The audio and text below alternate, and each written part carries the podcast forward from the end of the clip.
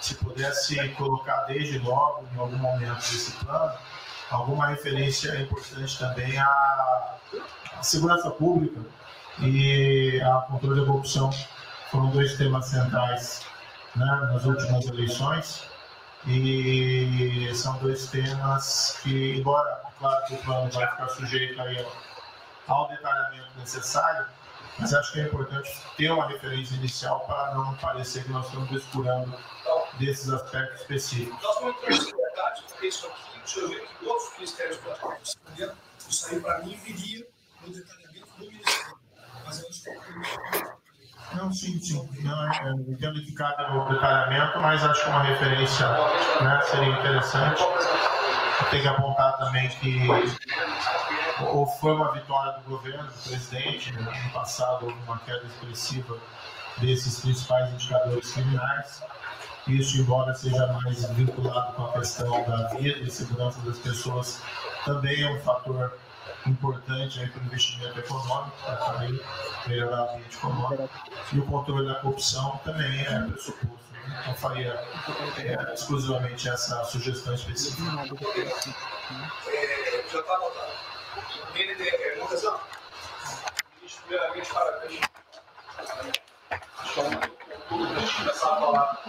A gente começar a falar, do dia seguinte. Bom, nós acompanhamos um trecho da fala do Moro Ah, essa fala do Moro eu já tinha visto a transcrição dela, é uma fala absolutamente inexpressiva. Esse é um ponto que a gente tem que levantar aqui, tá? As participações do, do Moro nas reuniões são sempre muito. Blá. Nada muito. Olha, porque. Nada muito direto, nada muito incisivo ali. Tá? O ponto importante para colocar, eu vi agora na mesa onde estava posicionado o Moro, e aí quando o Bolsonaro fala no tal questão da intervenção na PF, ele está olhando para a posição que nós vimos que o Moro está agora, tá? Esse é outro ponto que termina. Eu acho que essa parte, pelo menos este debate sobre essa situação da, da proteção de familiares ser relativo à PF e a ameaça ser dirigida ao Moro, eu acho que essa parte aqui já está sepultada, tá? Queria perguntar para vocês que estão aqui nos comentários. Digite um se vocês acham que Bolsonaro, ficou claro que Bolsonaro estava interferindo na PF sim para proteger familiares, ou dois se vocês acham que não. Vamos ver aqui a opinião de vocês. Para mim, pelo menos à primeira vista, isso aqui ficou morto e resolvido. Senhor Ravena, quer comentar alguma coisa disso aí? Bom, tenho certeza que isso aí ficou mais do que claro, né? Aliás, tem uma coisa que ele foi muito literal, muito explícito durante essa, essa reunião, é que interferiria até onde fosse preciso, inclusive em troca de ministérios, uh, ah, para salvar os filhos, né? E aí, logo dias depois dessa reunião, ele vai lá e demite o Moro, aí troca o Moro para é, é, justamente para fazer essa intervenção na PF, troca o, o, superintendente da Polícia Federal do Rio de Janeiro para colocar o Alexandre Ramagem, que passa a Réveillon com ele. Então, assim, se tem algo que ficou claro nessa reunião, é que ele interferiu sim na Polícia Federal para salvar a, a, sua família, Renan. É, exato, porque novamente ele se refere à Polícia Federal e está falando do Gabinete de Segurança Institucional, quem é que supostamente cuidaria da proteção de familiares. Acho que isso aqui já tá meio que favas contadas, tá? Outro ponto, tá? A discussão toda é o, o, já tem muita gente no Twitter comentando. O Bolsonaro filma essas reuniões, são reuniões que não tem nenhum fim de combate à questão da pandemia. Em, em, tese, a reunião foi convocada sob a pauta de combate à pandemia. Não há nada ali sendo tratado no combate à pandemia. O que me, o que me, o que me parece é Bolsonaro fazendo um discurso político para dentro, para dentro da sua turma. Opa, ó quem tá aqui! Grande Alexandre Borges, está, ao vivo aí conosco. Tá com o áudio aberto, Ale? Como é que tá? Ah, tá me ouvindo? Tá ouvindo bem? Todo mundo ouvindo muito bem. Então, vamos que vamos. Então, ó, a... sextou, vamos comentar aqui a treta do dia, essa, essa áudio, porque eu assim, tá me ouvindo ou não? Oi, tô, tô. Aqui deu uma falhadinha, voltou agora. Voltou? É o seguinte, Ale, vou já começar jogando a bola aqui para você, tá? É, estamos assistindo aqui a, a, a uma briga de. Aliás, você tem que arrumar sua conexão. Tá. Como é que tá pra você, Ravena? Eu tô travando ou o Ale tá travando? Vou fazer. Peraí. Não, pra mim, o Ale tá travando. O Ale tá travando. Deixa eu, deixa eu dar uma olhada aí.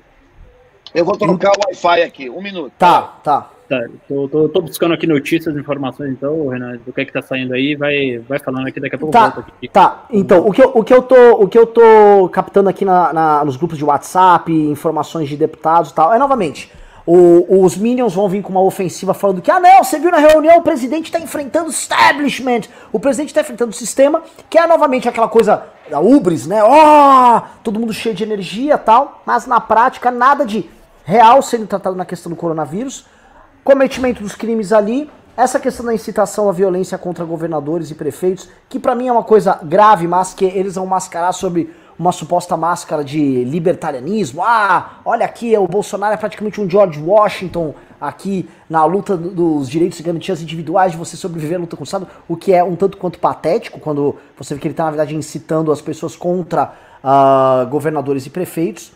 Me parece que essa reunião filmada e ele repetindo um discurso que não tem a ver com o discurso que ele faz, inclusive, para fora, nos mostra que ele tinha intenções em gravar essa, essa, esses vídeos para fins, inclusive, políticos, isso é interessante de ver. Mas não vimos nada de útil, isso, isso aqui que me choca um pouco, na, absolutamente nada de útil na questão do combate ao coronavírus.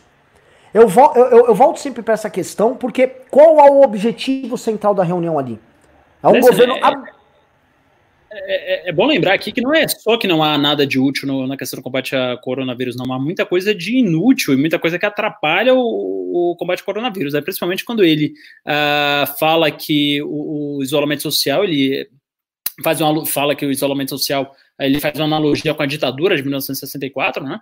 É, e ele, inclusive, aqui para só pegar aqui um trecho que eu acabei de ver, é, é isso, que trata o isolamento social como ditadura e trata o golpe de 1964 como salvação do Brasil.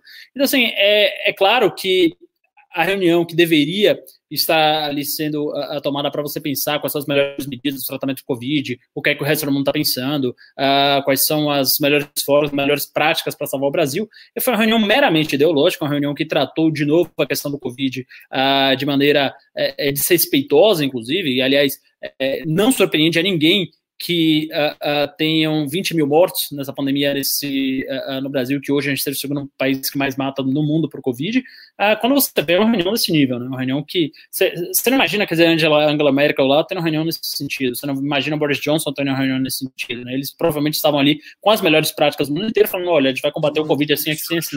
E aqui você está falando, a minha boca 94 anos.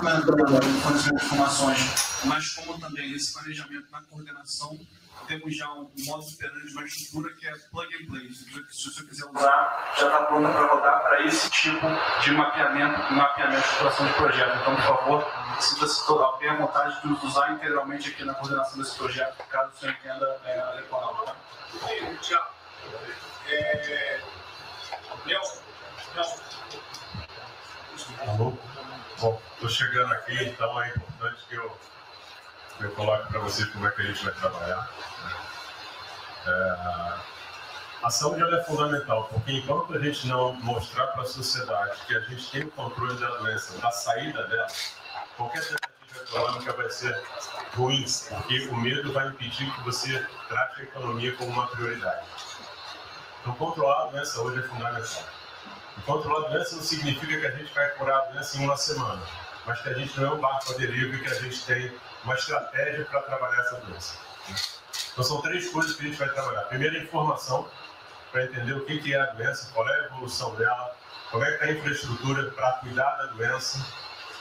Porque um, um, dos grandes problemas que a gente tem hoje, se a gente olhar o Brasil hoje, ele é um dos melhores países em número em relação à mortalidade.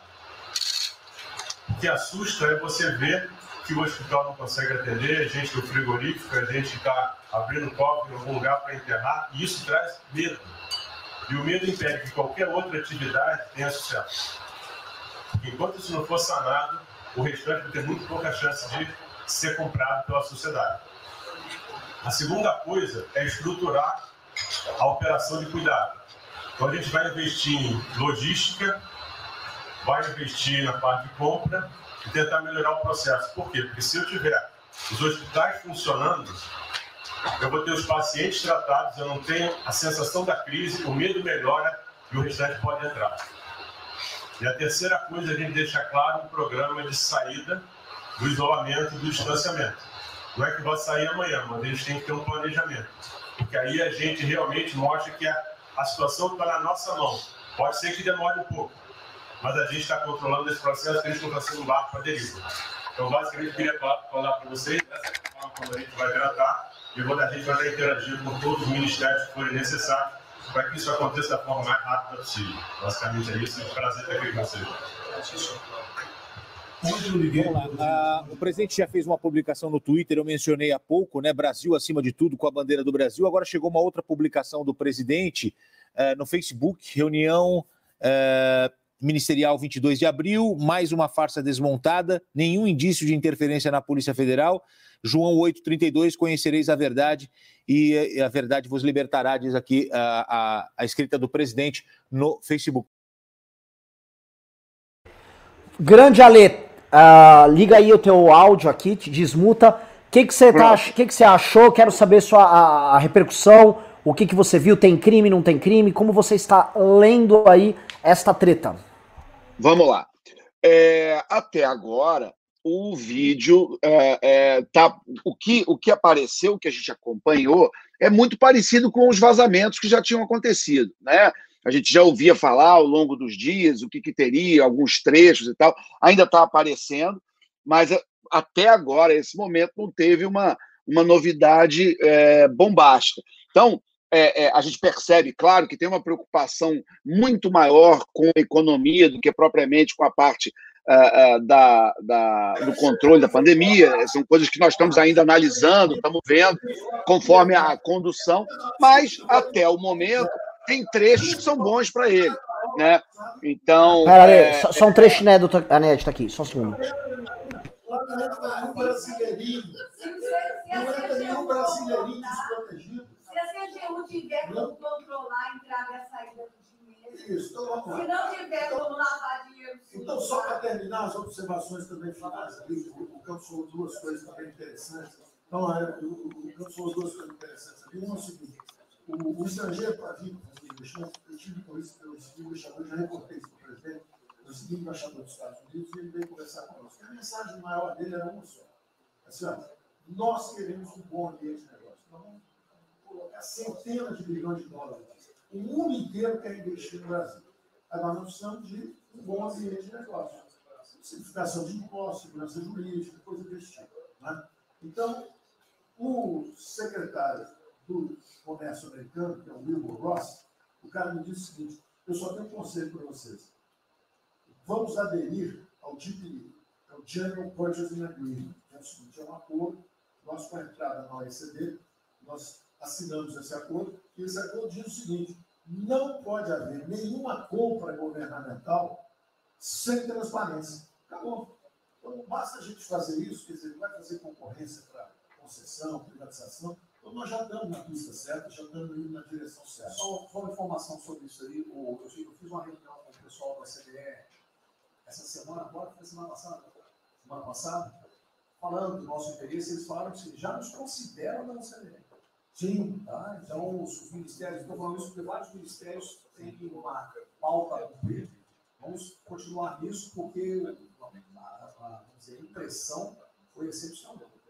É só, só só um dado aqui do ACDE, só um dado aqui, é rapidamente do ACDE, então, só apoio. Não, o embaixador disse isso. O embaixador disse: nós não podemos perder a oportunidade do presidente estar tão próximo aqui. Os nossos dois presidentes estão próximos. Nós não podemos perder essa oportunidade. O presidente da OCDE disse que realmente a, a, os Estados Unidos, que era, vamos dizer assim, uma, tinha uma certa objeção, agora já está favorável. Isso é Ministro, é só um dado. A OCDE, 90 dos países que hoje integram a CDE já contam com os resorts integrados. Os outros 10% são muçulmanos. 88% tem um ensino domiciliar. Então a gente vai entrar com o MT hoje lá, tá? Vamos escolher. Ah, obrigado.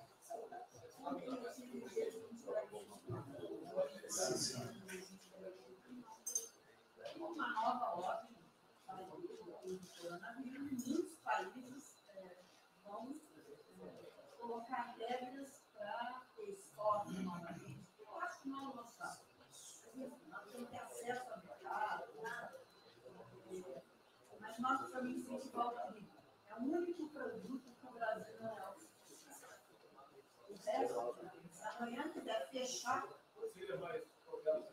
temos 2 milhões, nós temos 2 milhões, nós temos 2 milhões de hectares na linha Mato prontos, inclusive com embraça, com variedades super produtivas para poder investir retirar. Precisa de dinheiro. Uma última coisa. O dinheiro é um dinheiro que volta, não né? Financiamento. Precisamos baixar o custo da agricultura não aguenta 9% de juros, é muito alto. Sobre o Brasil, não fala nada, não. O Banco Brasil já está tudo em cobra. O Banco Brasil já está tudo em cobra, não é privado nem público. Então, se for apertar o Lula, coitado, ele é super liberal. Mas se apertar ele e falar, bota o juro baixo, eu não posso, senão os privados, meus minoritários me apertam. Aí você fala assim, bota o juro alto, eu não posso, porque senão o governo me aperta. O Banco Brasil é um caso pronto de privatização. É um caso pronto, e a gente não está dando espaço.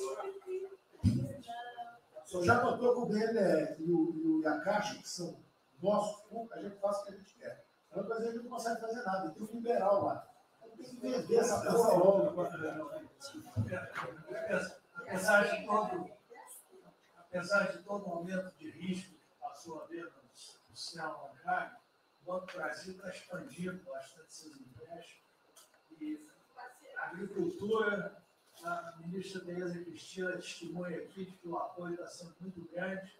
E nós estamos numa situação confortável, ministro. Porque, ah, primeiro, porque, em termos de liquidez, o público vê o Banco do Brasil como um porto seguro. Então, nós não estamos tendo problemas que outros bancos estão tendo, preocupação a liquidez do banco, os valis de do banco. Isso aqui é uma parte inútil da, da discussão.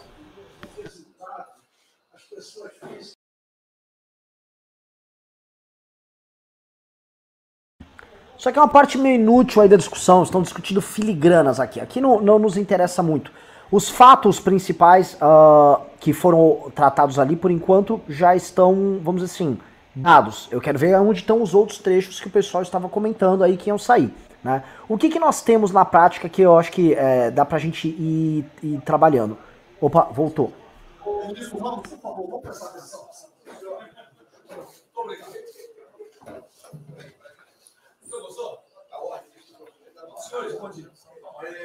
Eu não provi nada. Não dando para ouvir nada esse trecho. Nós iríamos apresentar isso à imprensa, que não foi apresentado, e começaram uma série de especulações. Tá ruim, mas tá ruim.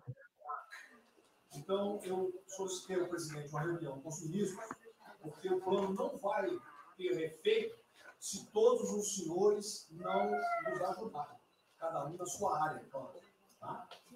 Na hora que nós precisarmos das pessoas para a coordenação do plano, o ministério que não colocar uma pessoa realmente que seja envolvida e tenha capacidade para poder é, coordenar e executar, esse ministério vai ficar mais fraco e aí o plano todo fica meio capenga.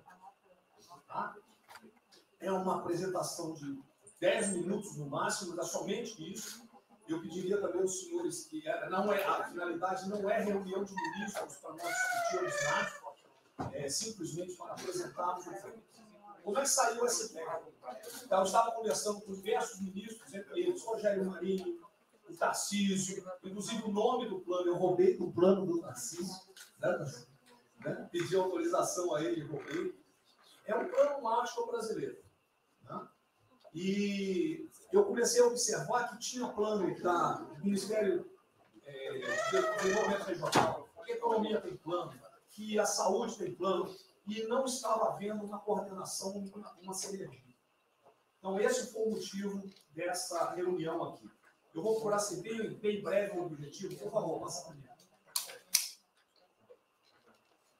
Muito bom. Passou tudo, acabou, acabou. Então vamos acabar. Você está no final errado, cara. Passa muito bem. Os senhores podem observar o seguinte: é, eu comecei com o presidente.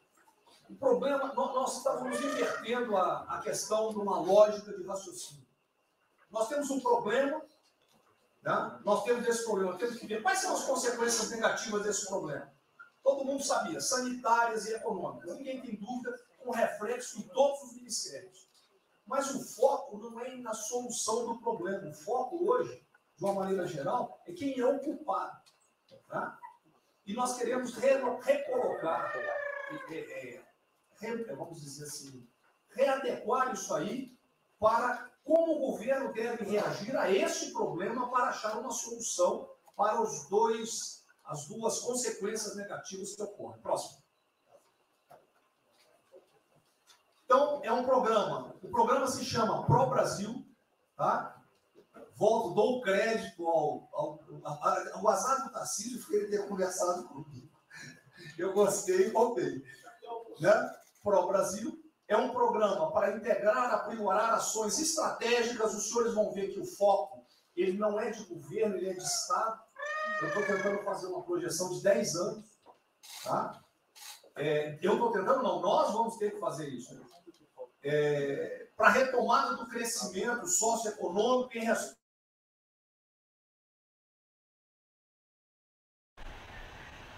é, olha, é, o, a equipe nossa tá pegando aqui, eles estão só falando besteira. Quando entrar uma parte importante, a gente liga o áudio aqui da reunião. Mas eu, eu volto a colocar aqui, tá? Estudando todas as falas do Bolsonaro. Isso aqui é uma, um material bruto que a gente recebeu e eu peço para vocês que estão assistindo. Temos agora que pegar e começar a digerir ponto a ponto. Um dos pontos centrais, o Reinaldo Azevedo acabou de falar na Band, que é importante é o Bolsonaro deixar em aberto que ele tem um sistema dele próprio de investigar adversários políticos e falar: o meu sistema funciona, por que estes não funcionam? O que ele quer dizer é o seguinte: o grupo, o aparato que ele tem de investigação externo ao Planalto funciona, por que os demais não funcionam? E aí eu pergunto para vocês: quando o Carluxo falava em ter a BIM paralela, quando o Carluxo falava em montar aquele aparelho disso com ramagem, ele estava falando do quê? Então, existe a BIM paralela do Bolsonaro operando? Com quais fins? Para investigar quem? Para ir atrás de quem?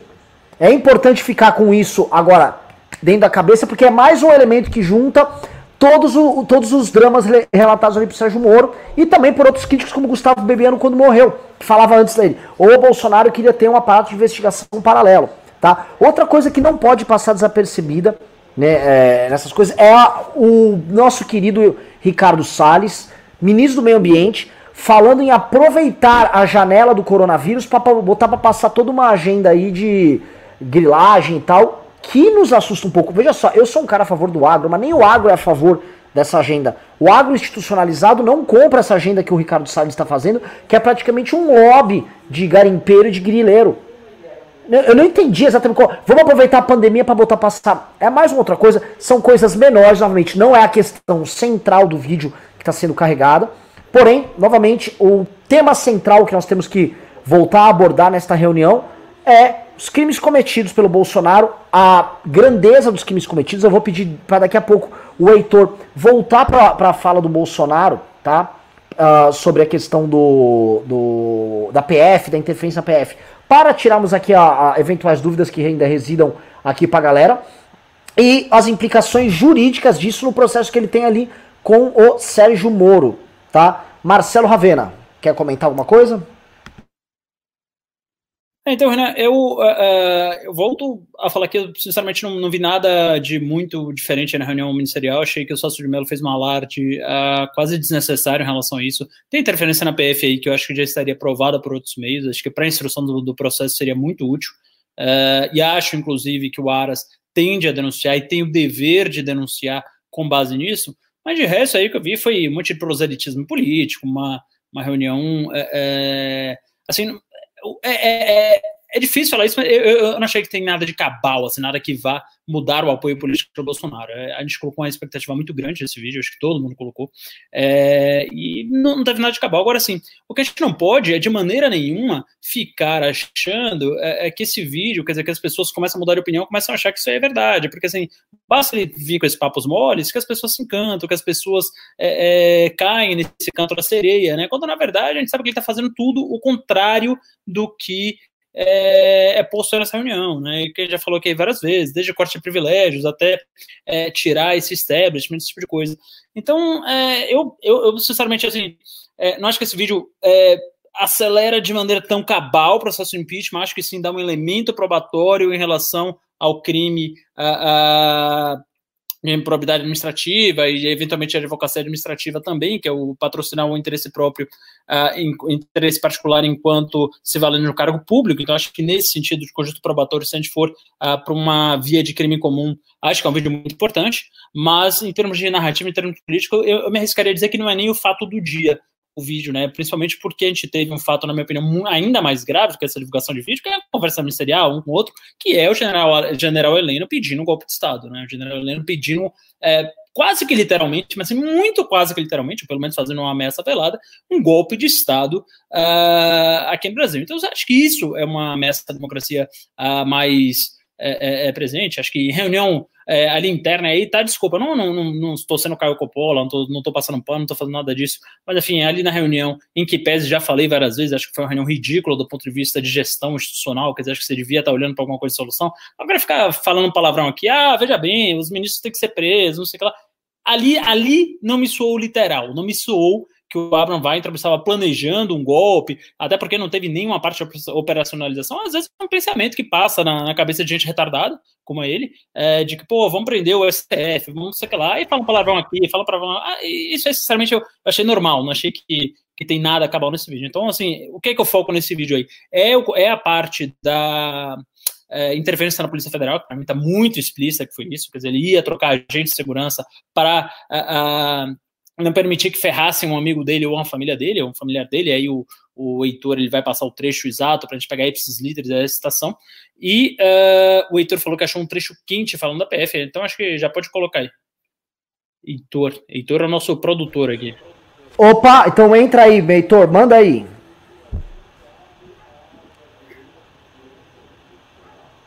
Heitor.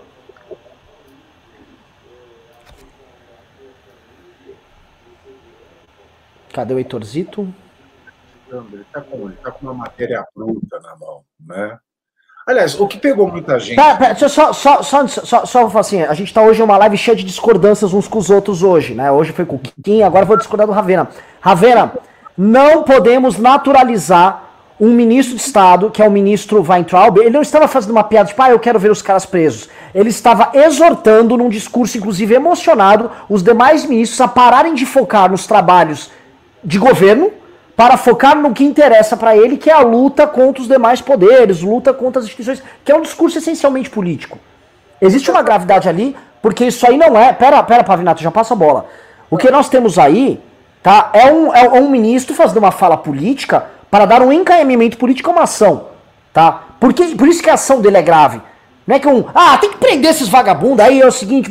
Não, ele estava exortando o presidente da República. Foco no que nos interessa. O que nos interessa é esse enfrentamento, é esse confronto. É grave. É grave demais. E quando, antes de sair o vídeo, nós fizemos matérias no nosso site MBL News. O Weintraub estava com problemões. Esse é um problemão. Porque, primeiro, aqui mostra a inoperância dele enquanto ministro da Educação. E dois, mostra qual é a prioridade dele. A prioridade dele é guerra política. Vamos ver o trecho.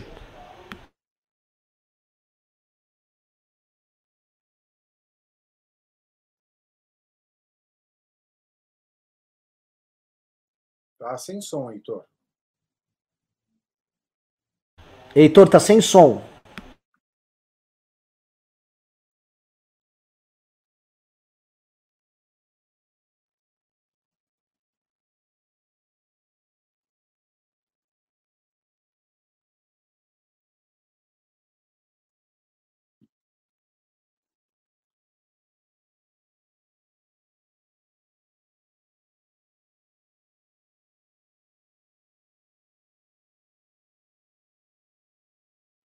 Continua sem som.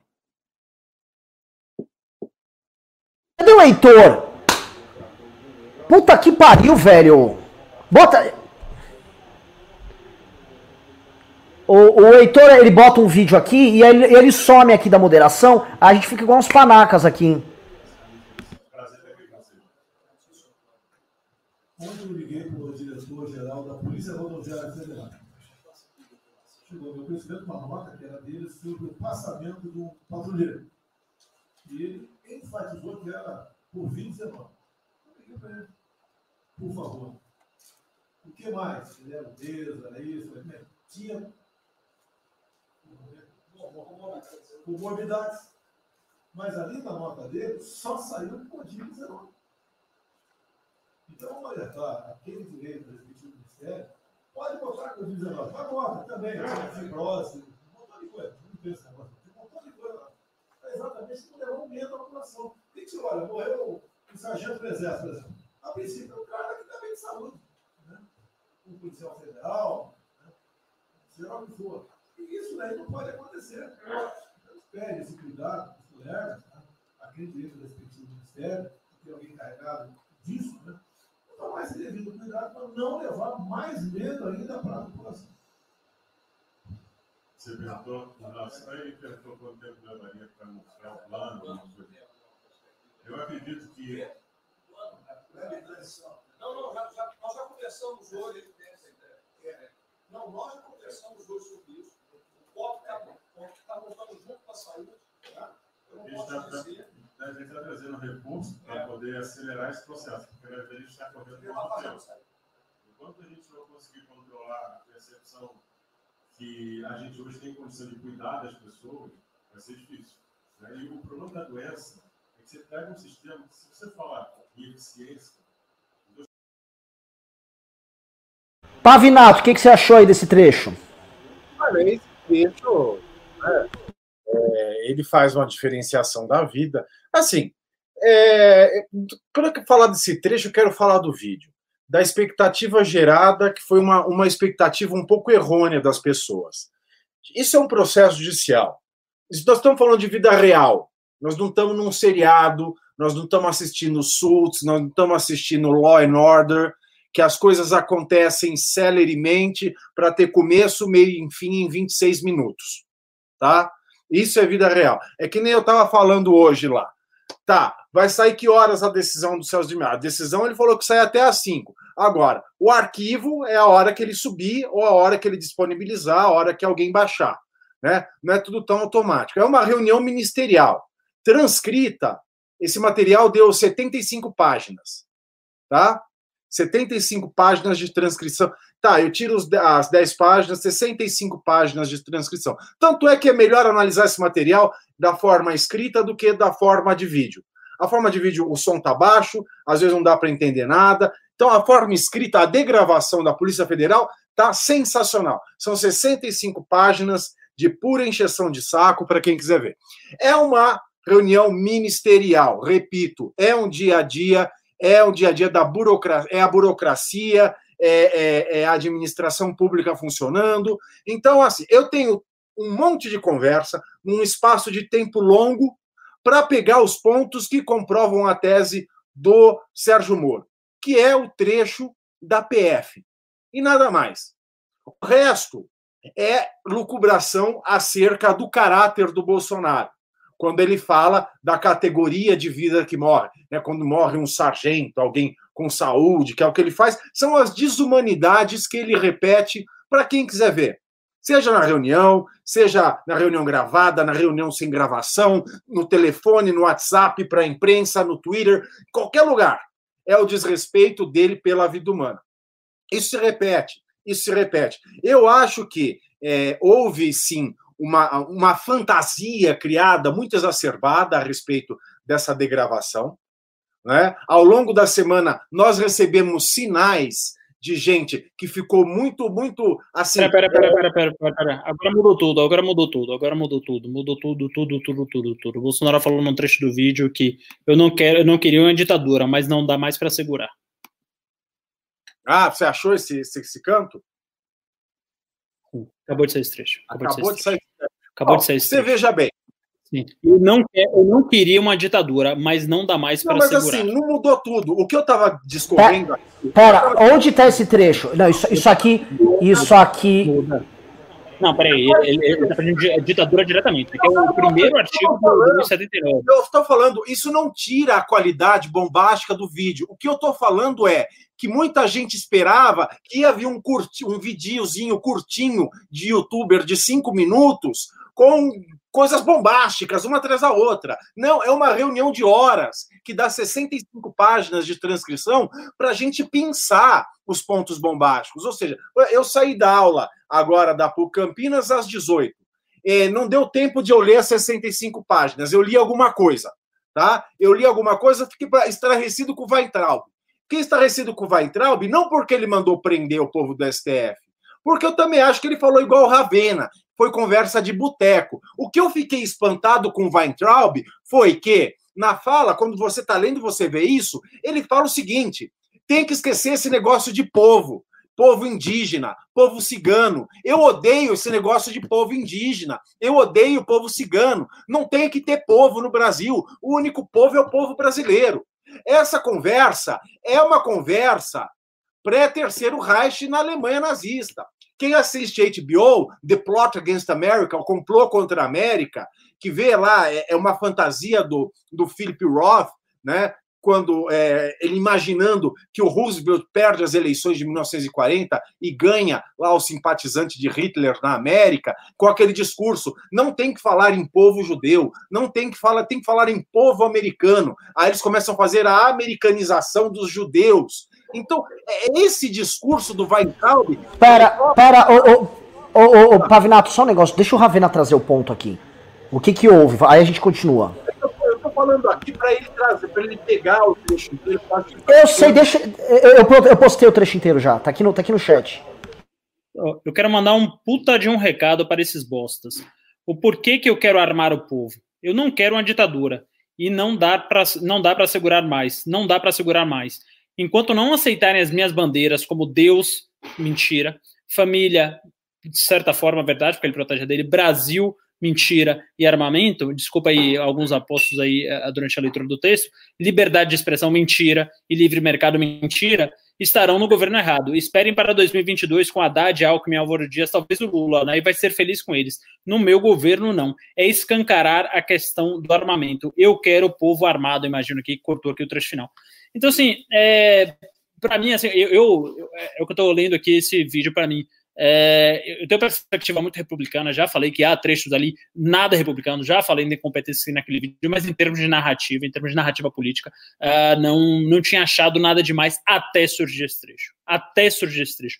Esse trecho, para mim, é a coisa mais grave que eu vi um presidente falar durante a nossa democracia. Né? Então, é, vejam bem, não estou analisando isso aqui com paixão nenhuma. Eu sei que meu WhatsApp aqui está explodindo, um monte de gente falando, cara, está passando um pano pro Bolsonaro, não é isso, é não sei o que lá, tipo, o pessoal que está aqui no News também no chat e tal. Eu, eu, eu sinceramente, eu estou falando só o que eu acho. Eu não, não tinha achado o vídeo nada demais até sair esse trecho. E aí vem nesse trecho e ele fala literalmente que ele quer é, é, armar o povo e que ele quer fazer uma ditadura ele repete duas vezes, veja bem, a transcrição fala, fala, duas vezes, não quero uma ditadura, mas não dá para segurar mais, não dá para segurar mais.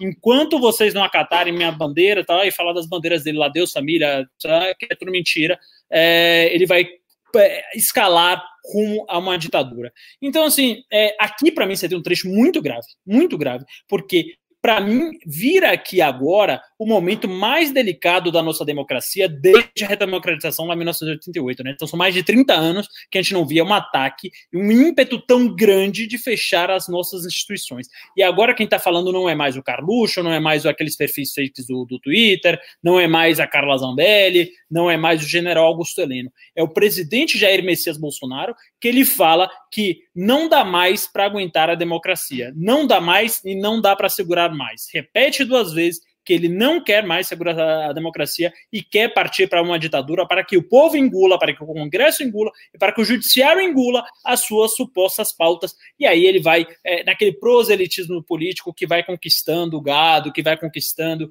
uh, os apoiadores mais fanáticos dele, que é só vir de conversinha, que depois você pode. Só, só é, é, é engraçado, isso acontece até nos níveis municipais, estaduais. Uh, uh, de gabinetes. Né? Basta você falar que é a favor de Deus, pátria e família, mesmo não sendo, você pode fazer rachadinha, pode roubar, lotar gabinete, pode fazer o que for. E aqui, de novo, mesmo ele indo, uh, as ações dele indo é, de forma bastante demente contra tudo isso, contra Deus, contra a pátria, contra a família, contra o Brasil, contra todo tipo de coisa, ele coloca esse discurso e vai encantar um monte de gente com isso, e vai encantar um monte de gente com isso, vai convencer um monte de gente que isso, que isso é verdade, quando todo mundo sabe que não é, todo mundo tá vendo as ações dele desde é, é, nomear centrão, a torrar coisa, a salvar família, envolvimento com milícia, com lavagem de dinheiro, com todo esse tipo de coisa. E agora ele fala pela primeira vez, aliás, não sou ele, pela primeira vez um presidente desde a redemocratização fala com todas as palavras que quer implantar uma ditadura no Brasil. Tá? Então, assim, eu peço até desculpas, eu vou, vou pedir aqui desculpas públicas, porque durante a eleição de 2018, quando eu vi a esquerda falar isso, ah, não, ele quer uma ditadura, tu fala, velho, para, né? Mas mas vamos lá também, né? Esquerda também é foda, né? Esquerda os caras ficam falando, ah, o Aécio é fascista, o Alckmin é fascista, o não sei o que lá é fascista. Quando vem um fascista, você não acredita, sabe? Você não acredita. Você fala, ah, não, beleza, mais uma vez a esquerda falando que esse cara é fascista. Só que dessa vez a gente tá, a gente tá diante de um governo que ele tem flertes, claro, com o fascismo, e tem um flerte claríssimo com a ditadura. Então, assim, eu peço até umas desculpas públicas aqui por não ter acreditado, em 2018 ter minimizado essa questão, esse ímpeto autoritário de Jair Bolsonaro, porque hoje, pela primeira vez, acho que hoje vai ficar um dia marcado para a história, hoje, dia 22 de maio de 2020, um presidente da República fala com todas as letras que não acredita nas instituições democráticas, que não dá para segurar mais, que não dá mais para aguentar democracia nesse país. Então, assim, para mim, é o momento mais delicado. É o momento mais delicado, é a frase mais grave de todas. Enquanto ele estava cometendo alguns crimes, eu acreditava ainda em vias institucionais para demovê-lo do cargo, para removê-lo do cargo, mas agora eu acho que a gente tem que agir com mais veemência, tá? Tiago. Thiago Pavinado, desculpa te interromper, é que esse ponto era importante trazer. Não, é importantíssimo, é um ponto essencial. Mas é o que eu quero falar. Eu não sei se essa vai ser a frase mais grave. Que é o que eu estava falando. É um vídeo longo de uma conversa enfadonha, com gente falando baixo e com português errado, e mal falado, e com capacidade de oratória pequena anões morais discutindo. Então, assim, eu não, não deu tempo da gente ler na íntegra a degravação, não deu tempo ainda da gente assistir na íntegra esse vídeo. Não dá para a gente assistir com a nossa audiência aqui esse vídeo todo, porque nós temos que fazer a análise ponto a ponto, principalmente se for lida, porque a gente pode achar coisa mais absurda do que isso. A gente pode achar coisa mais cabeluda do que essa fala que o Ravena acabou de pensar e que ela é grave. É gravíssima. O grande problema aqui é que se essa frase for judicializada, eles vão encontrar aqui uma resposta, uma defesa no mal português, no péssimo português do presidente da República. Porque vamos analisar essa frase, né? Ele diz o seguinte: por que eu quero armar o povo? Né? Ele está falando assim que ele quer armar o povo de todo jeito porque ele não quer uma ditadura. E aí o problema é que ele fala, ele não usa mas, ele usa a, a, ele não usa a conjunção adversativa, ele usa e.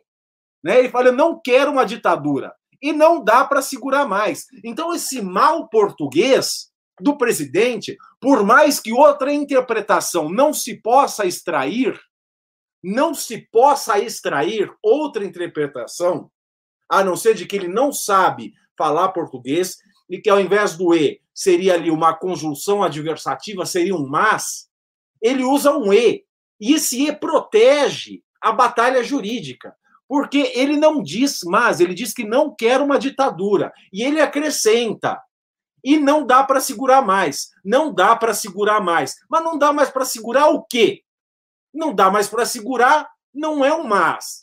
É um e não dá para segurar mais. Então ele não diz o que dá para segurar mais. Se essa batalha for a juízo, a defesa do Bolsonaro vai ficar em cima dessa partícula do texto. Ele não usou mais, ele usou e. E se ele usou e, ele não estava fazendo referência adversativa a não querer uma ditadura. Ou seja, ele agora quer, ele agora precisa. Ele usou o E, e o E não acrescenta em nada. O E não muda a ideia dele de não querer a ditadura. O E só acrescenta com uma coisa mística, vazia de significado, sem explicação nenhuma. Ele fala que ele quer armar o povo, que ele não quer uma ditadura e que não dá para aguentar mais. Mas não dá para aguentar mais o quê? Ele não usou mais, usou E, e aí depois ele desce é, é, toda a sua verve autoritária de novo, tem que ser do jeito que eu quero, tem que ser Deus, família, é, propriedade, tem que ser o, o, cacete, tem que ser da maneira que eu quero, se não for da maneira que eu quero, que votem no Haddad, que votem no Alckmin ou que votem no Lula.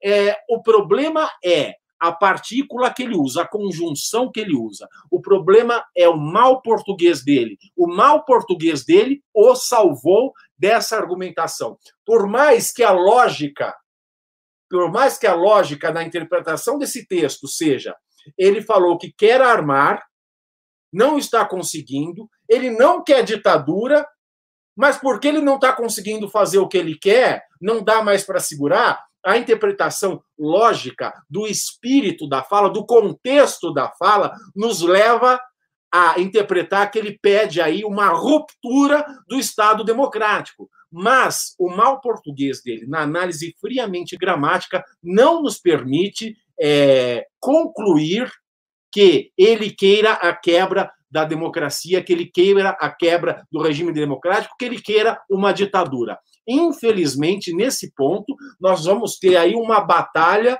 de significados por conta dessa frase, que o Ravena tem razão. Até o presente, do, até o presente momento, é a fala mais grave além da questão da PF, que já, já era grave, que todo mundo já conhecia e que foi agravado pelo fato de 28 dias antes ele ter feito a alteração né, da sua guarda, né, do, do pessoal da sua segurança. Então, essa questão já era uma questão pacificada já era uma questão, era uma gravidade dada como certa, já era um, um, mal feito dado como certo, comprovado. Ele falou PF, ele, ele falou é, é, é, de uma mudança que ele já tinha feito 28 dias atrás, isso já era esperado. Acho que a, até o momento, essa de fato é a fala mais problemática do Jair Bolsonaro, mas nós vamos ter um problema de análise de texto, de interpretação de texto.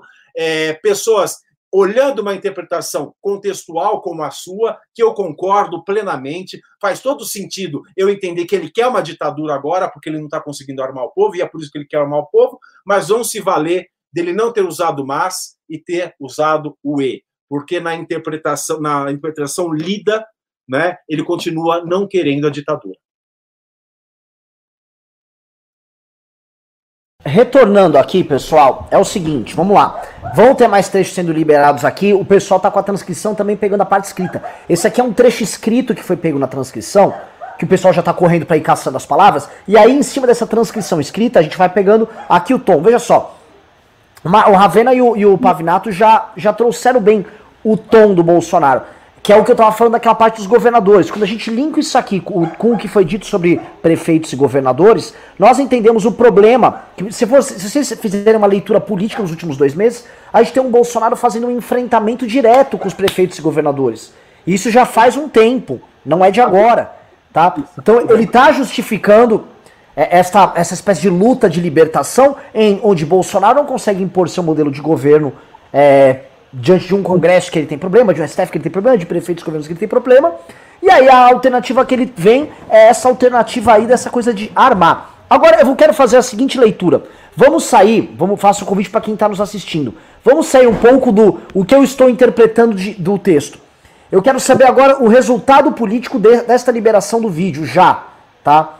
Quero saber como isso vai afetar politicamente na batalha de narrativa perante a sociedade, que o Bolsonaro tá todo pimpão, já foi um pinguruzista, não, isso aqui é a verdade vos libertará, tal, tá?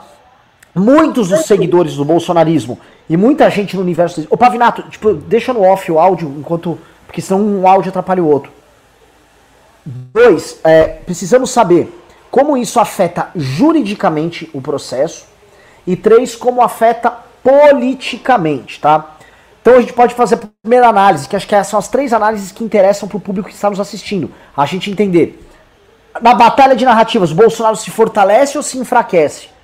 Dois, na batalha jurídica com o Sérgio Moro. Que eu tenho certeza que quando o Moro olhou aquele, aquilo lá, ele não olhou com os olhos de um político, tá? Porque para o Bolsonaro, para o eleitorado mais recrudescido do Bolsonaro, as falas do Bolsonaro fazem sentido. O que foi dito lá faz sentido, tá? Então eu creio que o Moro está olhando para aquela peça de forma jurídica, mas não com um olhar político-narrativo, tá? Eu vou começar aqui falando. Eu acho que para o Bolsonaro, perante os seus 25% hoje, esta fala fortalece o presidente da República. Este vídeo fortalece o presidente da República. E jogo aqui pro pessoal que está no chat. Digite 1 se vocês acham que a fala fortalece ele com os eleitores dele. E digite 2 se vocês acham que não. Primeira coisa. Dois, digo que juridicamente, e na verdade eu sou mais, mais leigo que vocês dois aqui, mas acho que, ao menos pelo que eu percebi, referenda a tese do Sérgio Moro, então juridicamente falando, o Jair tem um problema. Ainda que juridicamente falando, um processo de impeachment ou um andamento de uma denúncia sem um clamor popular não anda. Então essas duas coisas caminham juntas. E três, politicamente, aí sim acho que temos um grande problema para o senhor Jair Bolsonaro. Porque a relação com os demais poderes fica esgarçada num nível muito grande, e é por isso que nós vemos que a, a, previamente a reação do Celso de Mello dos demais ministros do Supremo era de terem ficado estarrecidos com o vídeo. Porque institucionalmente falando, temos uma cúpula de governo ali absolutamente em guerra com os demais poderes, com as demais instâncias de representação. Essa é a leitura que eu começo aqui, passo a bola para Ravena. Como você vê? Uma coisa aqui que eu estou reparando muito nas redes sociais, eu fiquei com muito medo desse vídeo, é, não só recrudescer a base, porque a base é, para mim já é perdida, né? Acho que já virou um negócio quase religioso, adoração ao Bolsonaro. Mas eu fiquei com muito medo de pessoas que estiverem ali, estivessem ali é, em algum tipo de dúvida uh, sobre o caráter autoritário, sobre o caráter uh, incompetente desse governo, assim, as pessoas que estavam meio em cima do muro, ou os verdadeiros isentões, e não a ressignificação que o Carluxo tentou dar essa palavra, é, pendesse, pendessem para o lado do Bolsonaro nesse vídeo. Né? E o que eu estou vendo aqui, uma reação que me agradou bastante, é que todas as pessoas que já sabiam que ele era um idiota, né, que, é, que as pessoas que migraram do bom e ótimo para o ruim e péssimo ah, recentemente, que a gente foi na pesquisa da XP, e as pessoas ah, que voltaram nele no segundo turno, assim como eu, e se arrependeram ah, muito rapidamente disso, é, elas estão com duas leituras, basicamente. Uma parte delas, acho que lê as coisas como você está lendo, né? Que uh, é um vídeo gravíssimo e que existe ali uma série de coisas uh, uh, que vão pesar muito contra o presidente. Aliás, eu acho que há trecho gravíssimo aqui. Aliás, a gente discutiu, já discutiu isso longamente mas uma outra parte acha somente que não houve nada demais no vídeo, mas que isso não anula nada das besteiras, das cagadas que o Bolsonaro está fazendo. Então, assim, é, o meu maior medo era que o Bolsonaro tivesse aquele poder que o Lula tem, né, de encantar jumentos, né, é, de é, é, é sabe, hipnotizar as pessoas através daquele discurso mole, aquele discurso fácil, aquele discurso prometendo mundos e fundos. E eu não vi nada disso. Então isso me deixou muito aliviado, me deixou muito aliviado saber que, apesar do vídeo ter frustrado a expectativa da maioria das pessoas, no sentido de que ele cometeria, que ele admitiria a, a, assunção de crimes ali muito graves, muito, em que pese, na minha opinião, são crimes muito graves, uh, e aí tem, acho que, uma diferença de régua, de expectativa ah, com o Bolsonaro, porque a gente sempre, sempre, espera que ele faça merda, e a única coisa diferente desse vídeo é que ele não fez mais merda do que a gente esperava, né?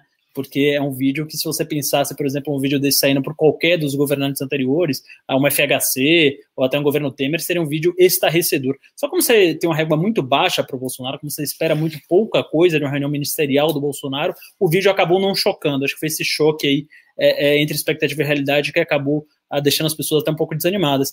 Agora, é, o, o, politicamente, eu achei, no primeiro momento, que ele se fortaleceria. E hoje não acho mais. Hoje eu acho somente que ele recrudesceu aquela base dele. É, Estou vendo aqui a WhatsApp algumas pessoas, principalmente esses WhatsApps é, de, de, esses grupos do mercado financeiro, as pessoas que já eram bolsominions fanáticas, né, que já eram já admiravam ele de forma quase religiosa, completamente irracional, porque nada do que ele fala é, é, se sustenta nos fatos, estão comemorando bastante que não, não houve nada, né, que não houve nenhuma denúncia grave. Já as outras pessoas, que são a maioria do meu círculo de convívio, inclusive uh, grupos Partido Novo e etc., elas estão falando, olha, é, a maioria das pessoas, tá? Estão falando, olha, é, não houve nada de tão grave, nada de inesperado, né? Isso aí, eu, a gente espera que o Bolsonaro faça uma reunião desse nível, baixíssimo em termos de gestão, em termos de palavreado, em termos de retórica e etc. Não houve nada a mais. Isso anula alguma coisa que ele está fazendo? Não, não tem ninguém falando assim, puta, é verdade, talvez eu tenha me arrependido um pouco, talvez eu tenha passado um pouco do ponto ao criticar o Bolsonaro. Não, todo mundo sabe ainda que continua sendo um governo completamente inábil, completamente incompetente, completamente é, é, pouco afeito à luta contra a corrupção, para dizer o mínimo. É um governo que ele age é, contra os princípios da impessoalidade, é um governo que favorece familiares, inclusive é um, um, episódio aqui que a gente não lembrou ainda, é porque são tantos episódios uh, nesse governo, é que ele tentou outrora colocar inclusive o próprio filho na embaixada e tenta salvar o outro da Polícia Federal. Então, assim, é, tudo isso as pessoas perceberam. Então, assim, eu fico muito feliz que, mesmo após a divulgação de um vídeo desse, que gerou uma expectativa muito grande, na minha opinião, e na opinião da maioria das pessoas que eu estou vendo, é, não, não atendeu as expectativas do, no, do ponto de vista assim, não teve uma assunção de um crime cabal, ele falando sou corrupto. Ainda essas pessoas que tiveram essa percepção é, não mudaram de lado. É, são, são pessoas que estão vendo que a gente está diante assim de um governo é, que tem incompetência ímpar. E aí você vê também, é, é, acho que só para terminar essa, essa, intervenção, principalmente quando uh, o Weintraub fala que em teoria, seria um dos ministérios mais importantes, o ministério que deveria estar ali pensando no plano para a educação, melhorar o futuro das nossas crianças, quer dizer, alguém que vai dar ali uma esperança de Brasil, alguém que vai dar uma solução para o Brasil a longo prazo, o cara só está lá falando, ah, me fudi, porque eu tenho processo, porque não sei o quê, temos que prender o STF, e nada fala de educação como não falou nos últimos 13 meses que esteve dentro do cargo, e nos outros sete meses, praticamente, é, esteve também o, o Vélez Rodrigues, que também não fez nada. Então, assim, é uma pasta sem comando, é um governo sem comando, um governo sem projeto, só fica atacando todo mundo, só fica em picuinha, só fica em narrativa, e agora também assume crimes, né? Então, assim, é um governo que, na minha opinião, está caminhando cada vez mais para o seu fim e cada vez mais rápido para o seu fim, em que pese a sua base ficar, a partir desse vídeo, cada vez mais histérica, Renan.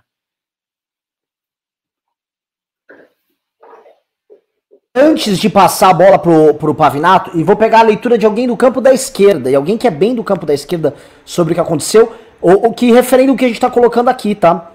Que pra base do Bolsonaro foi bom para ele a divulgação disso. Felipe Neto disse: Eu sinto, sinto muito que te desagrade a minha análise do que o vídeo fortalece a imagem de Bolsonaro. É necessário compreender a distância entre a percepção popular das massas e entendimento acadêmico e técnico. Entendam, para os 30%, Bolsonaro não cairá pela boca. Não adianta esperar isso. E neste ponto, o Felipe Neto tem razão. Para o, o nicho de público que o Bolsonaro uh, que o Bolsonaro cativa até agora, essas falas fazem sentido. O, o Weintraub chegar lá e falar, como o Ravena colocou, ah, eu não sei o que eu tô fazendo. Basicamente assim, não vamos fazer nada, não vamos governar, não vamos administrar, nós temos que enfrentar o sistema, é isso que as pessoas querem ver. Pelo menos esse 25%, esse nicho que está hoje com o Bolsonaro. O Bolsonaro, a, a, divulgação do vídeo reforça ele perante essa base, recrudesce mais essa base, naturaliza esse discurso perante essa base e torna essa base, eu vou colocar aqui, mais refratária a ataques ao Bolsonaro e eventuais besteiras que ele faça nos próximos dias e semanas do que antes, tá? Esse é um ponto polêmico para se colocar, que o próprio Felipe Neto, que é do campo da esquerda, levantou, mas acho que é importante colocar essa reforçada que dá ele ali, ainda que, no ponto de vista jurídico e político, acho que a degradação anda. É, é, eu tenho um sentimento meio duplo, dúbio aqui. Politicamente, cara, deputados e, e, e senadores e agentes do executivo, governadores, prefeitos, estão irados com o que ouviram. Porém, ao mesmo tempo, o nicho que estava caindo do Bolsonaro, de apoio a ele, eu não sei se cairá na mesma intensidade após as pessoas perceberem que o Bolsonaro é o mesmo tiozão do Zap, ao menos naquela filmagem, que eles esperavam ter eleito. Tiago Pavinato. É, é engraçado. Felipe, a análise de Felipe Neto é engraçado. O que ele faz? Ele dá uma dentro, né? Ele fala da percepção popular e da percepção técnica acadêmica, mas ele continua replicando percepções populares ele mesmo. Por exemplo, essa parte do prender governadores e prefeitos, que é uma fala da Damares. Eu não sei se vocês leram o contexto da fala dela. Foi a primeira parte que eu busquei ler assim que eu saí da aula foi a fala da Damares. A Damares é uma grande injustiçada. Porque ela fala, antes dessa questão de vamos para cima de governadores e prefeitos, ela estava falando o seguinte: o nosso Disque Denúncia tem recebido denúncias de idosos e de pessoas que estão tendo suas casas invadidas sem mandado judicial, tá?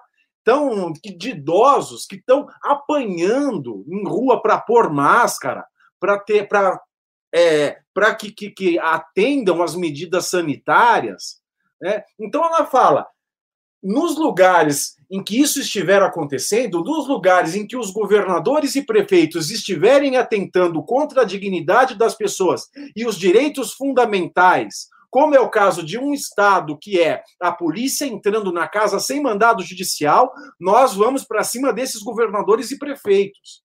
Então, olha como a descontextualização de uma pessoa que está defendendo, olha, tem um, um, fundo técnico e acadêmico que o povo não vê. Mas ela, essa pessoa ela continua replicando trechos desconexos, é, desconectados né, com, com a fala integral, que é o caso da Damares. A Damares, no meu ponto de vista, ela é uma grande injustiçada da degravação dessas conversas, porque ela fala de ir em cima de governadores e prefeitos que estiverem efetivamente é, desrespeitando direitos fundamentais.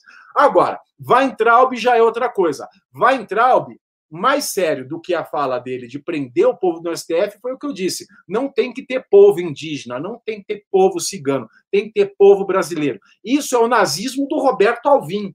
Isso é o nazismo que o Roberto que levou à queda do Roberto Alvim. E isso está lá para quem quiser ler. É, é uma coisa assim digna de Mein Kampf. Ele disse: essa fala do Bolsonaro que o Ravena trouxe, a interpretação dela vai servir para embasar novos pedidos de impeachment ou para recrudescer pedidos de impeachment já existentes, né, fazer adendos às petições iniciais de impeachment. Essa frase ela pode e deve ser explorada porque ela revela um crime de responsabilidade do presidente se a interpretação, né, se a hermenêutica da análise é, do contexto em que essa fala surge nos permitir chegar à conclusão de que ele diz que ele quer armar a população, de que ele não quer uma ditadura, mas que agora não tem mais jeito, que agora não tem mais jeito, ou seja, se essa é, interjeição agora não ter mais jeito, repetida duas vezes, levar à questão da ditadura, isso vai gerar implicações no campo jurídico que é, é o adendo, é, é você é, retificar os pedidos de impeachment ou ocasionar novos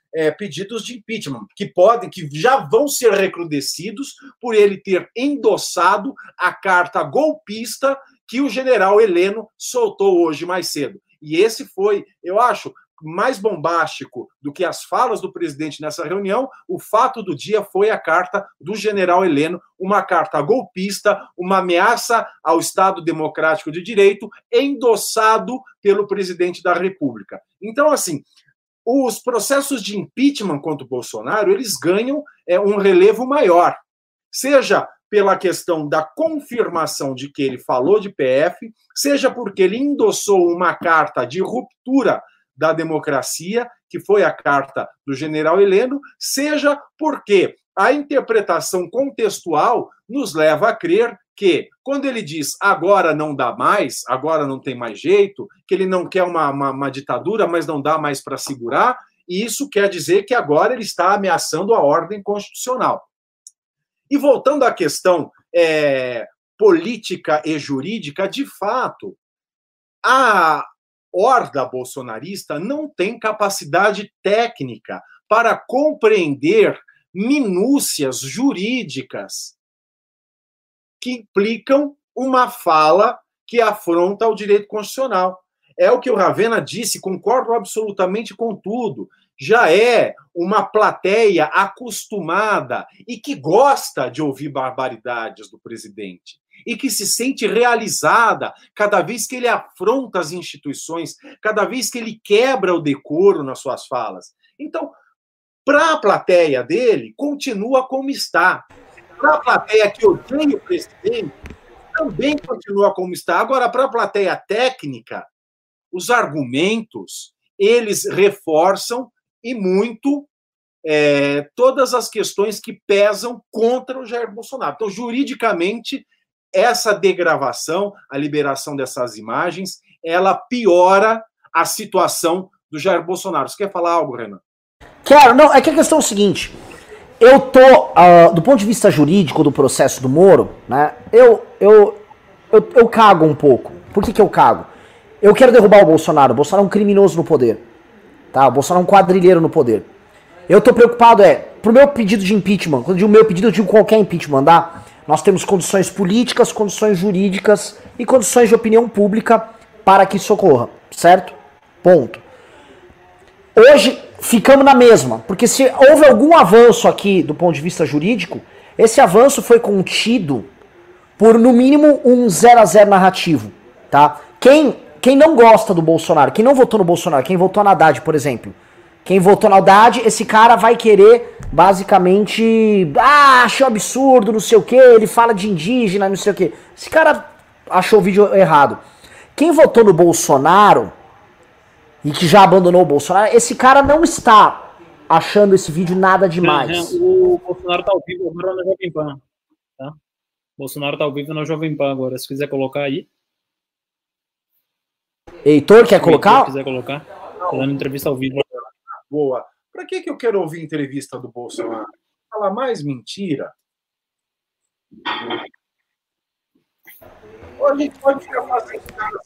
Não, vamos falando aqui. O Heitor acompanha lá e se achar alguma coisa interessante, ele sobe aqui, Bolsonaro. Eu acho que é importante porque assim, nós temos que manter a bola no chão, tá? Eu tô pegando aqui o acompanhamento. O próprio pessoal do chat achou o seguinte: para o eleitor do Bolsonaro, essas de, o que foi dito na reunião não afeta negativamente ele. Temos isso, tá? Para mim, não adianta a gente falar, ah, o aspecto técnico. O que me demonstra é, se o ministro Celso de Mello ficou chocado com, que, com essas declarações, ele tá chocado na, assim como um homem da lei. Puta, aqui tem avanços, ele tá agindo ao arrepio da lei e tal. Mas para o eleitor do Bolsonaro, que é o que você colocou, Pavinato, no mundo, no mundo real, na padaria, no boteco, o Bolsonaro se comportou como o mesmo tiozão do Zap, como o mesmo tiozão, o taxista irritado, fazendo isso. Lógico que é chocante que nós tenhamos um governo que é governado tal qual um, uma birosca, uma bodega, um boteco. Só que o eleitor do Bolsonaro quer isso. O eleitor quer, do Bolsonaro quer ver o Brasil ser governado dessa jeito. Quer ver o Weintraub que não tem a menor ideia como melhorar os nossos números em educação, mas ele quer ver o Weintraub se rebelando contra o sistema, falando das besteiras que ele fala. Né? A Ravena quer comentar? Querem comentar? Mas assim, o, pra mim o problema assim. Eu só estou extremamente cansado, a gente tem live já aqui há 4 horas, eu vi muito pouco essa noite. É, a sessão da Assembleia foi até 4 horas da manhã ontem. Então, vou só me despedir aqui do pessoal. Muito obrigado aí pela oportunidade de comentar. E quando me chamar, tô aqui amanhã, quando quiser. Tamo aí. Peço, obviamente, mais uma vez que me sigam nas redes sociais. O Instagram tá aqui. E até a próxima. Valeu aí. Obrigadão, Pave, Renan. E até a próxima, velho. Valeu aí, MC Marcelo Castro. Marcelo Castro, MC. Vamos lá, é, Tiago Pavinato. É, é, é, mas é realmente isso. O que a única coisa ruim dessa história toda foi o Celso de Mello ter feito todo esse suspense. Esse suspense. Esse suspense foi uma coisa totalmente desnecessária.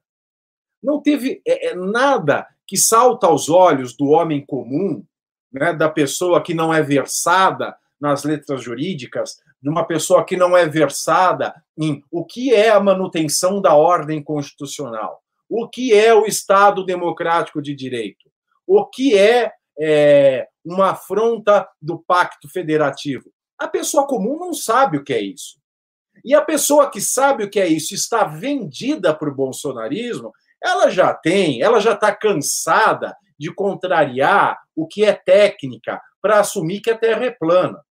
Então, ele já tem a claque. A claque não foi afetada em absolutamente nada. Agora fica a dúvida. Não foi, a ser, não foi afetada a claque que era a favor, a claque do contra também não foi impactada, não houve nenhum grande impacto até o momento. Foi um, uma reunião bem muxoxa, porque o, o, mistério que se fez em torno dela, a gente esperava que, que ele fosse ficar, perder a estribeira, subir na mesa, chicotear algum ministro, entendeu? Violentar o Sérgio Moro.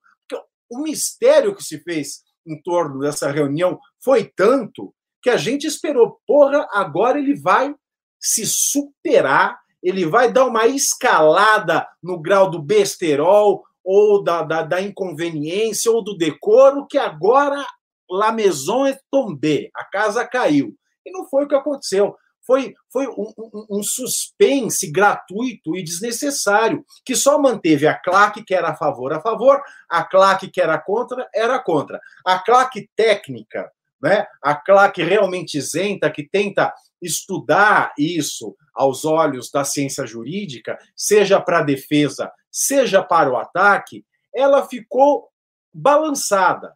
Ela pode usar trechos dessa reunião contra o Bolsonaro, porque os trechos do ministro não contam. Os trechos do Weintraub não contam, os trechos da Damari não contam. E o que o Bolsonaro falou ali de grave que não se sabia é esse recorte que o Ravena trouxe e que, eu insisto, é um recorte com uma séria deficiência na questão da gramática. Ele tem essa deficiência que, num primeiro olhar, é intransponível ele, por ter usado a partícula é, e e não mas, isso vai gerar um rebuliço de que ele estava defendendo a ditadura nesse trecho ou não estava, que vai ser uma ginástica hermenêutica danada.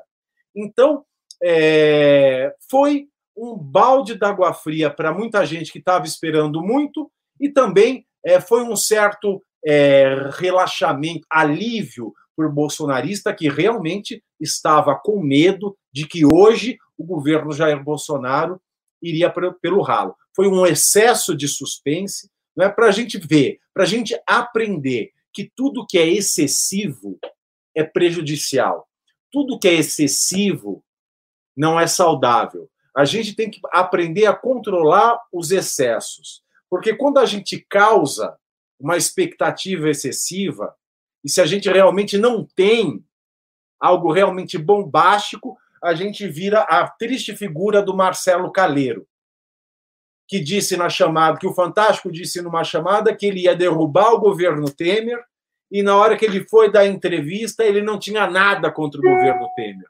Né? Você lembra aquele dia que o Marcelo Caleiro ameaçou derrubar o governo Temer?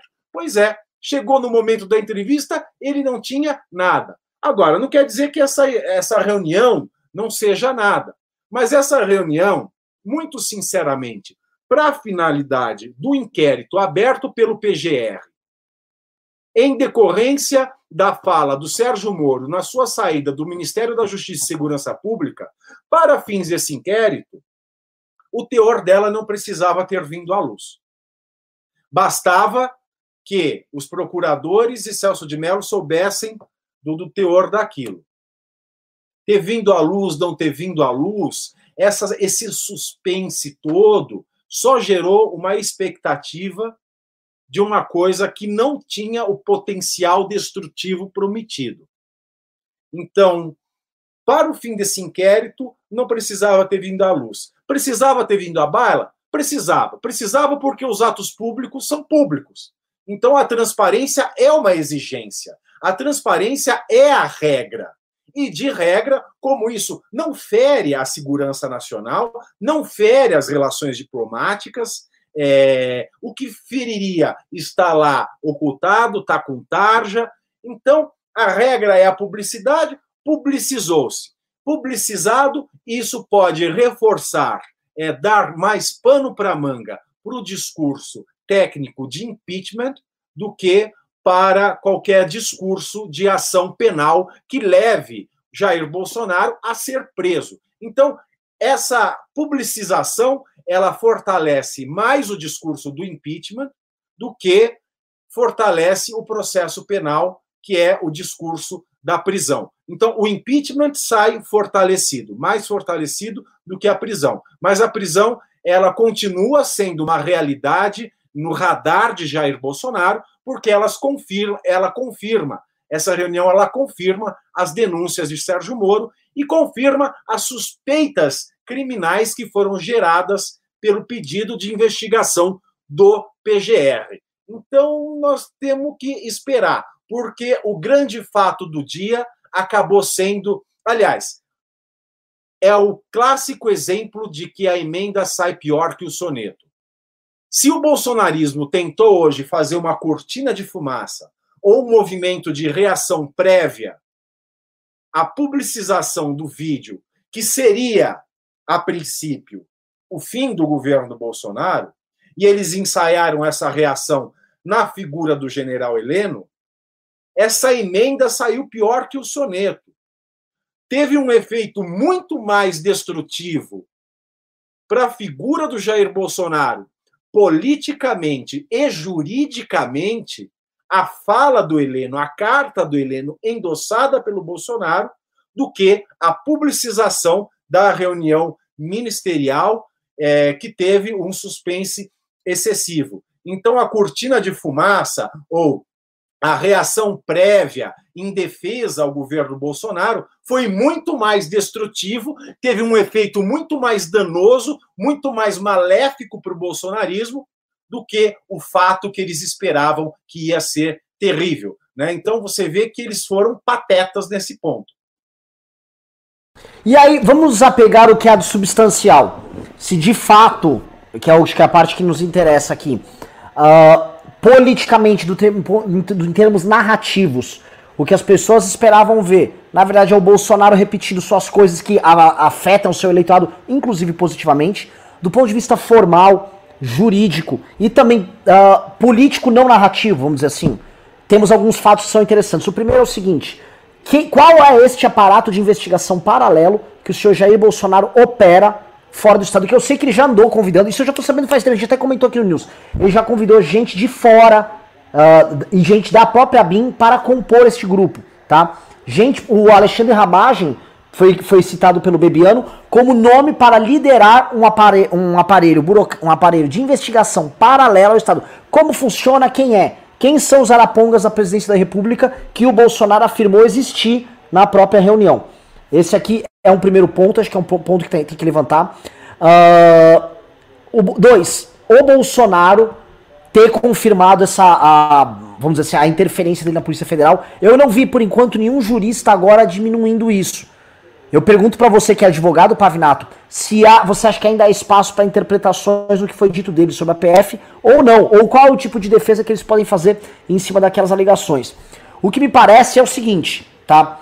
É, é, e essa aqui é uma leitura que eu faço. Como jornalistas, o Sérgio Moro, ministros do Supremo, que tem uma percepção do jogo político na realidade um pouco distante do mundo real, eles não entendem a lógica da própria propaganda política.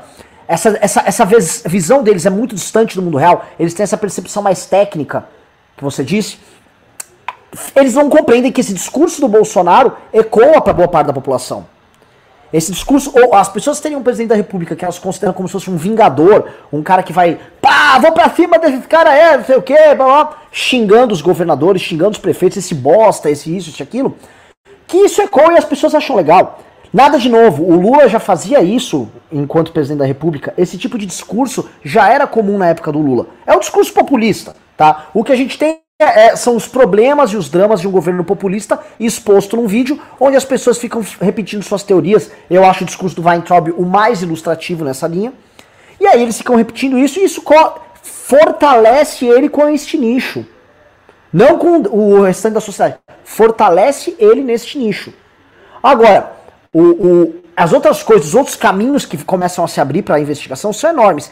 Quem é membro desta BIM paralela? Quem é esse aparato de investigação paralela? Isso é um.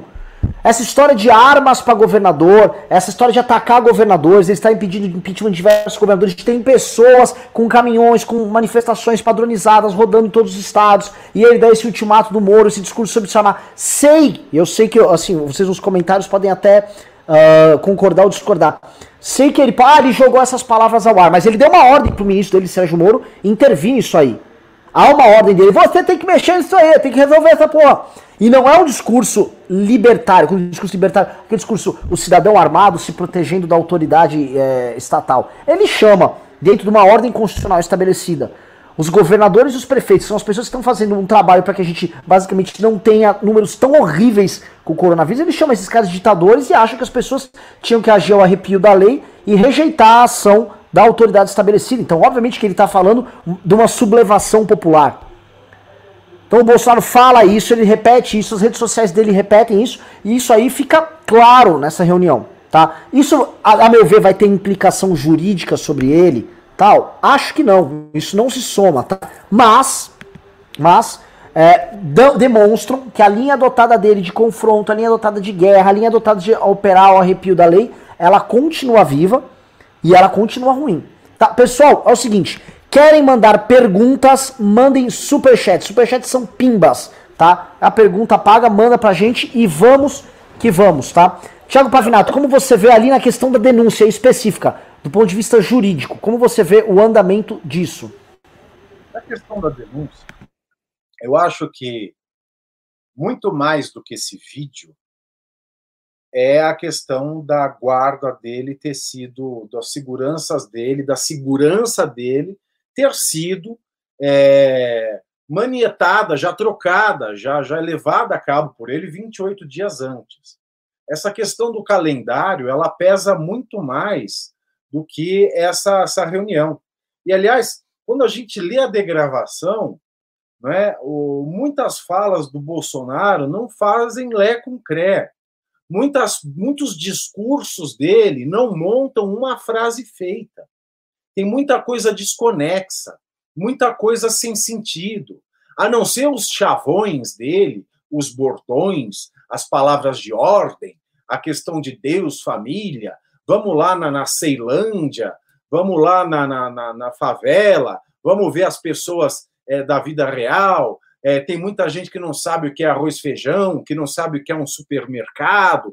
Essa, é, essa tática popular, que é a tática do Lula, que você muito bem lembrou. O Jair Bolsonaro, ele é o Lula falando. Ele é o Lula com uma capacidade de discurso piorada.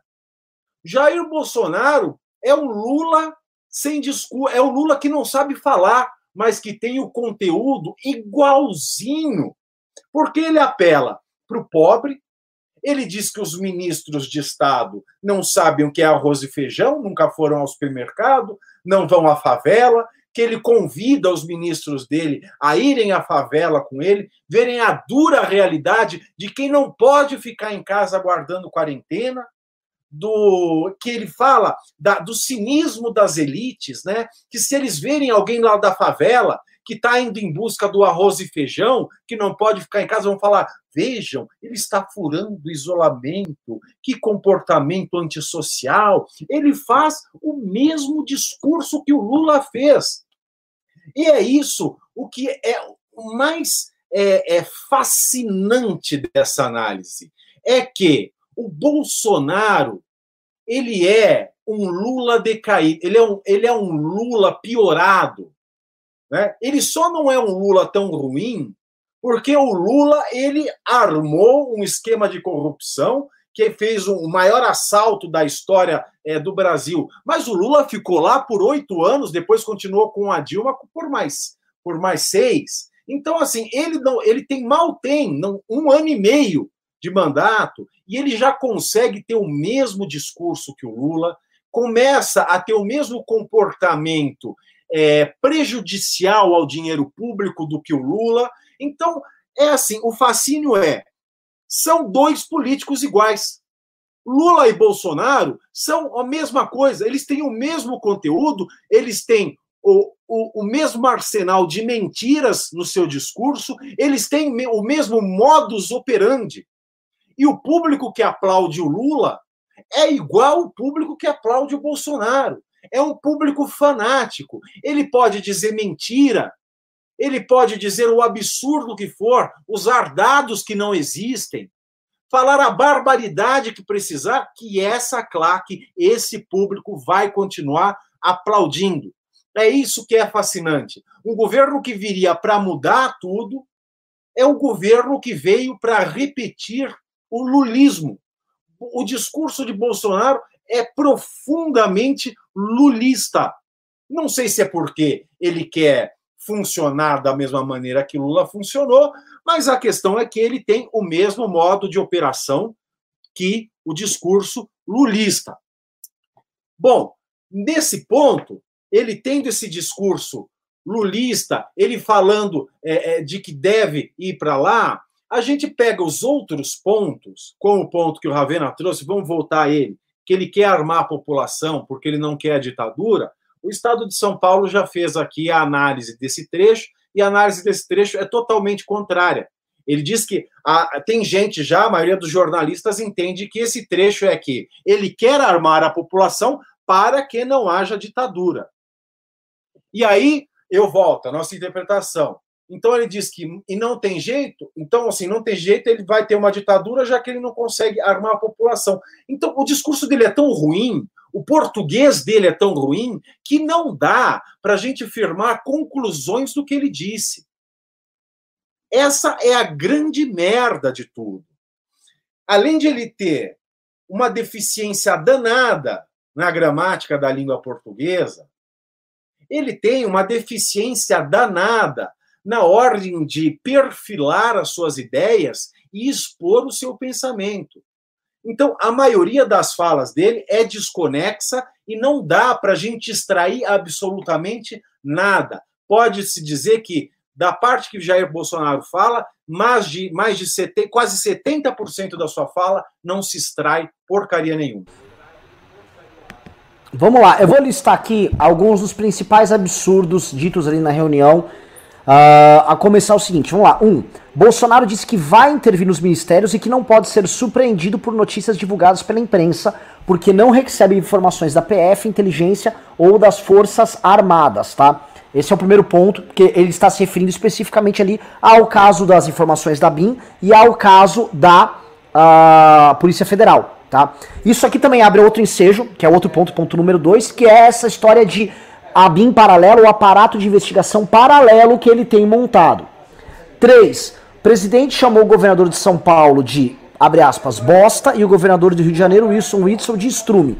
Hoje, num país onde isso está normalizado, está normalizado, então as pessoas normalizaram isso aí. 4. Bolsonaro disse: Eu não vou esperar F minha família toda para trocar segurança, chefia de segurança ou ministro. Se referindo novamente às intervenções ali na PF. Isso estou falando assim, do ponto de vista frio. Tá? O que, que além da propaganda ali, o que, que dá para extrair? Tá? 5. O presidente reclamou de pressão para mostrar exames da Covid-19 e que abrir impeachment por isso seria babaquice, tá? Novamente, ele ficou enrolando essa conversa do Covid-19. Os exames que ele mandou não são conclusivos. Ele não mandou nenhum um exame que prova que ele criou anticorpos ou não contra o Covid.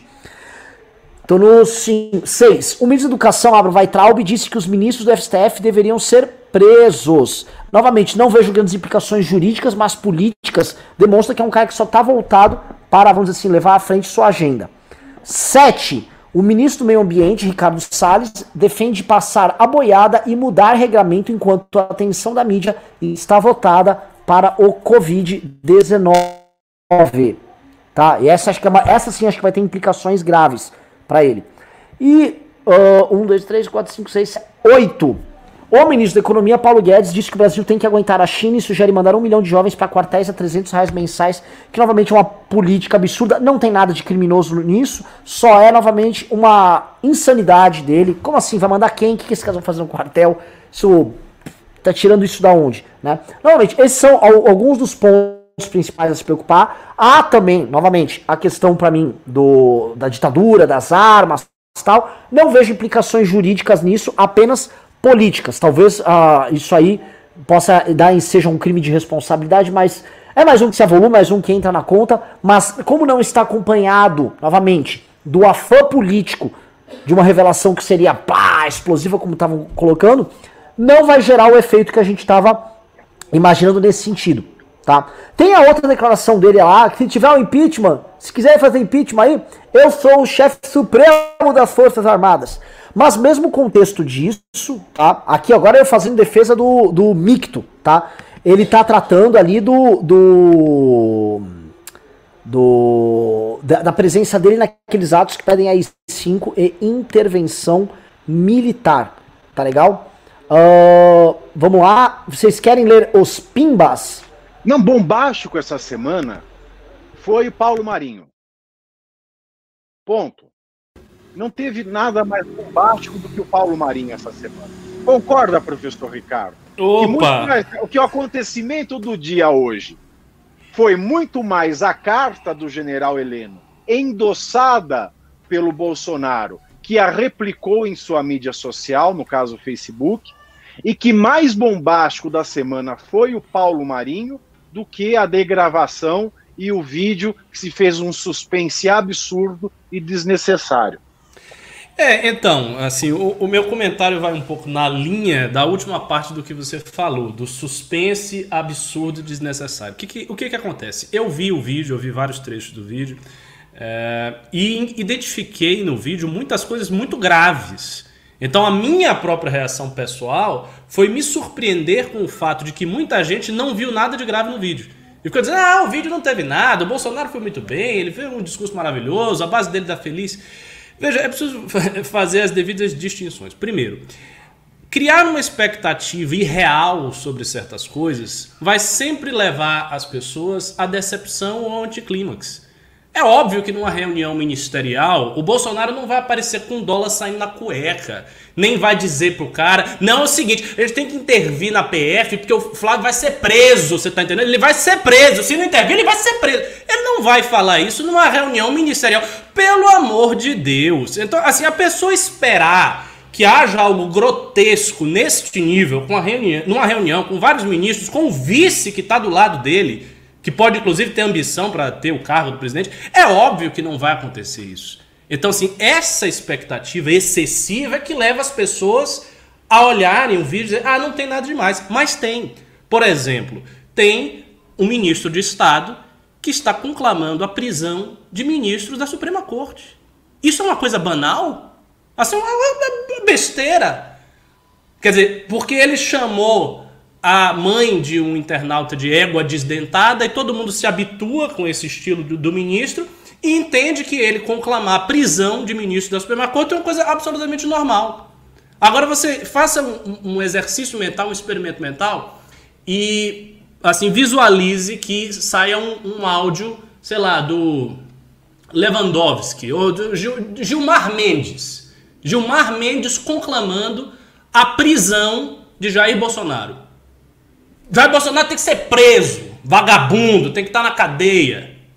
É claro que isso é uma coisa gravíssima. É lógico que um ministro do STF não pode fazer isso. E é evidente que o ministro do Estado não pode fazer isso. Então, isso é uma coisa muito grave.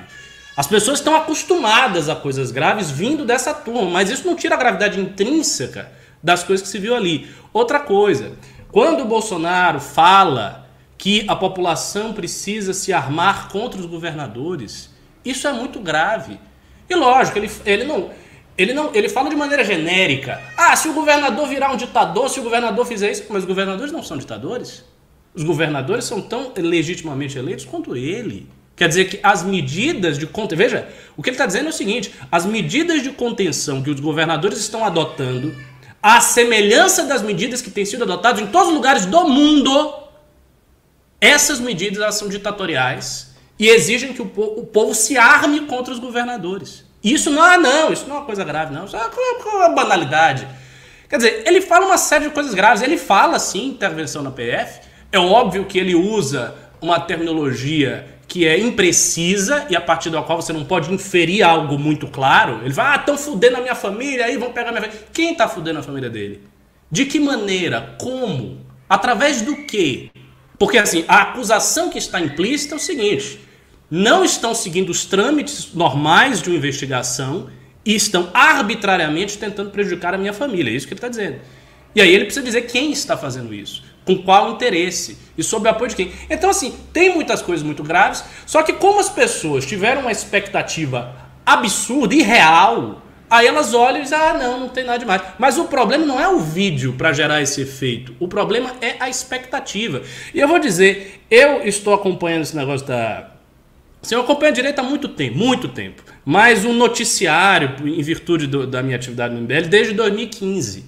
E eu vejo que é sempre assim. Desde 2015 é a mesma coisa em todos os grupos de WhatsApp, em tudo que é lugar. Chega uma notícia, pessoas criam uma expectativa enorme, aí chega lá a notícia e não é exatamente. Aí todo, ai meu Deus, é o fim, o PT vai matar todo mundo, Dilma nunca vai cair, não existe impeachment, ai meu Deus, acabou tudo. Aí dá duas semanas vem outro fala, ah, é agora, é agora, caiu, já era, morreu, o governo já acabou. Até quando vocês vão continuar desse jeito? Até quando a direita vai continuar desse jeito? Vai passar mais cinco anos, mais dez anos nessa toada? As pessoas ficando assim, né? Nesse desespero? Calma, não é assim.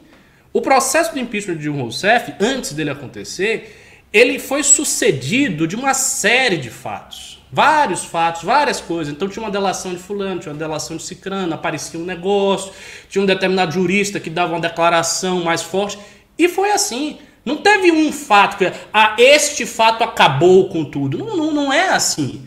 A não ser que você tenha, muito excepcionalmente, algo de gravidade inaudita que, sinceramente, ninguém pode esperar. Porque não cabe esperar algo absurdo. Outra coisa, as pessoas falaram, ah, mas Bolsonaro foi sincero. Sim, claro que Bolsonaro foi sincero. Ele é sincero.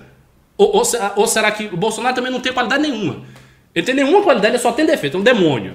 Se tiraram o homem do inferno, jogaram lá na, na cadeira presidencial, ele não tem nenhuma qualidade. Então, nem sincero ele pode ser. Não, ele é sincero. Ele acredita em muita coisa que ele fala. Ele falou numa reunião muita coisa que ele acredita. Por exemplo, ele acha que está sendo prejudicado. Na cabeça, da perspectiva dele, ele está sendo prejudicado. É? O, na perspectiva do Weintraub, do Partido Comunista Chinês, entidade muito perigosa, que está aí espreitando o Brasil, é uma ameaça iminente para a soberania brasileira. Entende? Assim, a, a, forma grosseira com que ele coloca um problema real, porque esse é um problema geopolítico real, é a forma habitual do, do, dos bolsomínios, é a forma habitual desse discurso. Então, assim, existe uma sinceridade ali.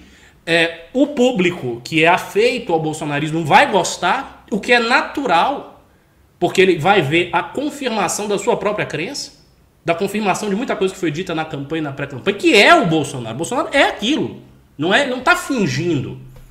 É claro que numa conversa privada, se ele tivesse com três pessoas, com meia dúzia de amigos e não numa reunião ministerial, ele poderia ser mais preciso em relação ao que ele alegou como sendo fuder a família dele.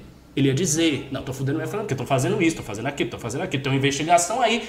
A gente não, a gente não fez nada de grave, tá uma maracutézinha pequenininha, entendeu? Mas os caras ficam em cima de mim, né? E não olham os grandes roubos e só olham o meu lado. Ele poderia dizer isso, mas ele não iria falar uma coisa dessa numa reunião ministerial. Isso é óbvio que ele não iria falar. Então, assim, as pessoas que fizeram, a, a, que imaginaram que isso ia acontecer, elas estão viajando. E aí viram o fato, ficaram decepcionadas, não entenderam e tal. Aí o Bolsonaro já ficou alegre. Aí já veio gente dizer: não, agora a popularidade do mito vai explodir, ele vai viajar, vai, vai ser um foguete. Isso é outra maluquice. A popularidade de Jair Bolsonaro está estagnada e declinante desde o princípio do governo. Não é de agora, desde o início. E acontece fato após fato e a, a popularidade dele continua estagnada ou declinante. O que, que isso significa? O que, que significa? Isso significa que existem problemas estruturais que são profundos no governo e que, por serem profundos, por serem estruturais e por revelar uma tendência de longo prazo que está desde o início do governo, não podem ser abolidos por um fato que aconteceu agora. Isso é, isso é raciocinar em cima do óbvio.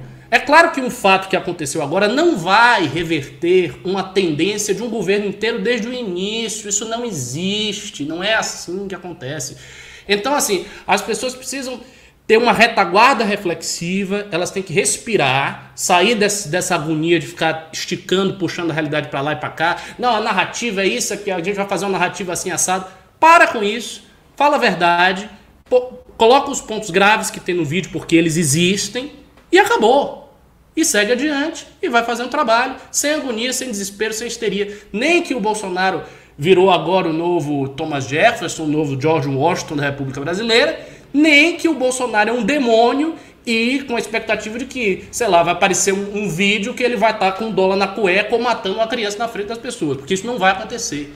Então é necessário é, se basear na realidade. E a realidade mostra um presidente acuado, um presidente que está se defendendo né, de todas as maneiras possíveis, inclusive de maneiras manifestamente ilegais, como é o caso da intervenção na PF, cujos motivos não foram esclarecidos. Porque ele falou em fuder a família dele, ele não disse o que, que era. Então, assim, isso tem que ser colocado porque isso é a realidade, isso não é narrativa, isso não é opinião, isso é o que está ali. Agora, para além disso, as inferências, ah, Bolsonaro é um monstro, Bolsonaro vai matar as pessoas, ou Bolsonaro é um estadista, ele está fazendo xadrez 4D, isso aí é viagem, isso é fantasia, isso é coisa na cabeça das pessoas, pô. Entendeu? E eu fico vendo essas coisas no, no, no Twitter e, e WhatsApp e vai me dando impaciência, vai me dando até raiva. E tanto que eu, eu parei de, de acompanhar o, o negócio do vídeo, disse, ah, não vou me acompanhar essa merda não, vou fazer outras coisas. Enfim. Olha, é, por enquanto eu vi as análises do Vila, vi as análises do Reinaldo. Por enquanto, melhor análise do cenário até esse instante, by Ricardo Almeida, by far.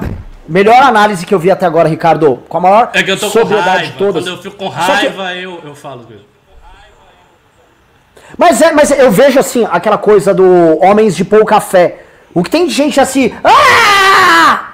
Galera acreditando. Galera acreditando. Eu, eu, tenho um youtuber lá, o tal do Marcelo Brigadeiro, que tava todo macho gritando com o Bolsonaro. Agora, presidente, votei, votei neste homem. Votei nesse cara. Eu entender. Então, você votou nesse cara do vídeo? A, a, a, o, o, entendimento que as pessoas têm. Isso é um debate que a gente tem que ter sobre a própria ideia de democracia, né? É que este cara, que, este ministeriado que se reuniu hoje, é um ministeriado inadequado para enfrentar uma crise, é um ministeriado falando coisas inadequadas de forma inadequada, tá? Para muitas pessoas, porém, aquilo é visto como extremamente adequado, como extremamente correto ou como extremamente representativo. O Ricardo, o Ricardo, você pediu um negócio, deixar o áudio desligado enquanto você não estiver falando, porque... Oh, perdão, é, bebê tá irritado. É, não, é que fica um eco muito alto. Como o seu, seu áudio tem eco, fica um eco forte pra caramba. E a, essa inadequação aqui, que a, vamos dizer assim, a, a elite percebe, de forma mais clara, ela não é acompanhada por parte do eleitorado. E ao não ser acompanhada por parte do eleitorado, esse eleitorado se torna, nesse instante, altamente afetado. Oh, meu Deus, ele não falou demais, ele estava repetindo meus valores e tal. E aí fica muito sensível, fica muito. É, é, as pessoas operando de forma sensível a isso não necessariamente de uma maneira um pouco mais fria. Tua análise foi muito boa, que foi muito fria. Você ter ficado com raiva olhando de fora, você trouxe essa. Você arredondou a bola. Foi muito bom, muito bom mesmo. Agora eu queria te perguntar. Eu tinha feito antes essa pergunta pro Ravena, vou fazer essa pergunta para você. É, temos aqui três campos para analisar o discurso dele: o campo narrativo, político narrativo, o campo estritamente político e o campo jurídico. Como você vê é, a liberação desse vídeo nesses três campos? Então, vamos lá. É, primeiro, eu, eu, não fiquei com raiva, na verdade, do Bolsonaro. Bolsonaro não, eu não tenho raiva. Eu, eu me irrito, eu me irritei e irrito é, com a, a, reação da direita, que eu vejo muito desespero, muita agonia. E assim, eu, como lhe disse, Vejo isso desde 2015. Isso é um padrão, não é um negócio do Bolsonaro. Já acontecia a mesma coisa na época do PT. Era qualquer notícia era um desespero. Tinha inclusive alguns coordenadores do MBL que eram particularmente desesperados, você sabe quem é que eu estou falando, e ficar, ficava assim, né, sabe, nesse frenesi, ai meu Deus, e não, não tem motivo para ficar. Não tem motivo para ficar. Então, primeira coisa, stay down, calmo, sabe? Tranquilidade. É, sobre os desdobramentos, vamos lá. O, o, desdobramento político principal eu divido em dois. Eu acho que tem dois desdobramentos claramente diferentes. O primeiro desdobramento é dentro da política institucional. Ou seja, os governadores que vão assistir, né, que ele pra, conclamou a população a se armar contra os caras, os ministros do STF, que um ministro de Estado ligado ao Bolsonaro, ligado ao círculo Olavete, está dizendo que é para ir para cadeia. Então, assim, a repercussão política interna dos agentes políticos constituídos das instituições é muito ruim. É muito ruim. Mas também tem um detalhe aí. É algo que, de certo modo, todo mundo espera. Porque esse estilo do Bolsonaro fazer política é um estilo que ele já vem fazendo desde o início. Não é uma novidade. Sabe? Seria uma novidade se a gente visse Michel Temer falando nesses termos. Pegasse uma reunião do Michel Temer e dissesse: esse governador, filho da puta, quer aqui me derrubar. Pro Bolsonaro, não. Pro Bolsonaro, isso é habitual. Então, assim, já há uma expectativa que o Bolsonaro é assim. Eu acho que a força do vídeo é a prova. Ou seja, a partir do momento em que ele é uma prova, o governador ou o ministro do STF, ele tem aquilo ali. Ele vai dizer, não, o ministro do seu governo disse que era para ir para cadeia. É, então, assim, tem um, um, que é a prova. Você falou isso, ele falou aquilo, fulano falou aquilo, todo mundo viu. Não é um negócio que foi falado numa reunião e que só a gente, a nação brasileira inteira viu. Então, nesse sentido, eu acho que tem é, alguma, alguma influência, ainda que o tom e o teor do vídeo não seja nada de incomum diante da tendência do bolsonarismo, diante do que é o bolsonarismo. Ah, o outro desdobramento, que é bem diferente desse, é o desdobramento na base da militância de Bolsonaro e na base da militância anti-Bolsonaro. Esse desdobramento eu considero positivo para o presidente, porque a militância vai se agitar. Eu estou em muitos grupos bolsonaristas, até hoje eu estou lá, vejo que, que as pessoas conversam. Já vi gente dizendo, é Bolsonaro reeleito, agora não tem para ninguém. Tudo viagem, não tem nada disso. Ele vai continuar na sua trajetória de deterioração. Mas isso dá um certo afã, dá uma, dá uma, do mesmo modo que houve uma redução, uma baixa de energia na direita antibolsonarista, também há um upgrade, um, um aumento de energia na direita bolsonarista. Isso é, isso é natural. Então, como consequência política, isso é uma coisa positiva. É, os desdobramentos jurídicos, Eu não tenho tanta certeza assim, né? Porque embora eu seja formado em direito, eu me esqueci de boa parte das coisas que eu aprendi, mas eu acho que o ponto mais grave ali continua sendo a questão da PF. Assim, ele, ele faz uma acusação, ele deixa uma acusação implícita, que é essa história de que estão prejudicando a família dele, e a grande pergunta que tem que ser colocada na, no, na arena jurídica, na seara jurídica, formalmente, é quem está prejudicando, como está prejudicando, o que, que você fez. Porque isso é que interessa. Porque assim, se, se há um, um, um prejuízo intencional contra a família do presidente, vamos supor que o Bolsonaro esteja certo, vamos conceder o argumento. Esse prejuízo precisa ser identificado. Tem que ver quem é que está fazendo, quem é que está prejudicando, quem é que está agindo ao contrapelo da lei para perseguir a família do Bolsonaro. Mas se não há, e ele está dizendo que ele vai intervir porque há esse prejuízo, aí a interferência dele assume uma outra qualidade. A interferência dele assume a qualidade daquilo que a gente sabe que é uma interferência do presidente para impedir ou prejudicar uma investigação em curso. Então, esse é o ponto. E eu acho que isso tem que ser levado, sim, obviamente, para a seara jurídica. Essa coisa tem que ser provada, porque ele está acusando a PF, ou forças ocultas, ou o que seja, de um crime, porque ele está acusando essas forças de agirem a contrapelo da lei para perseguirem a família dele. Então, isso tem um, um, um âmbito jurídico evidente e tem que ser colocado na seara do direito e tem que ser perquirido e tem que ser provado. É, foram esses dois e qual era o. Tinha um terceiro, né, que você queria? Qual era o terceiro eixo que você citou? O campo político institucional. Não ah, só o campo. Eu, eu, não o campo. Eu acabei falando no início, né? Sim. Eu falei do campo político institucional, do campo político e do campo jurídico. Eu acho que é isso. Esse, Porque. O, o, olha, de novo, boto aqui, vou pedir pra galera aqui que tá comentando.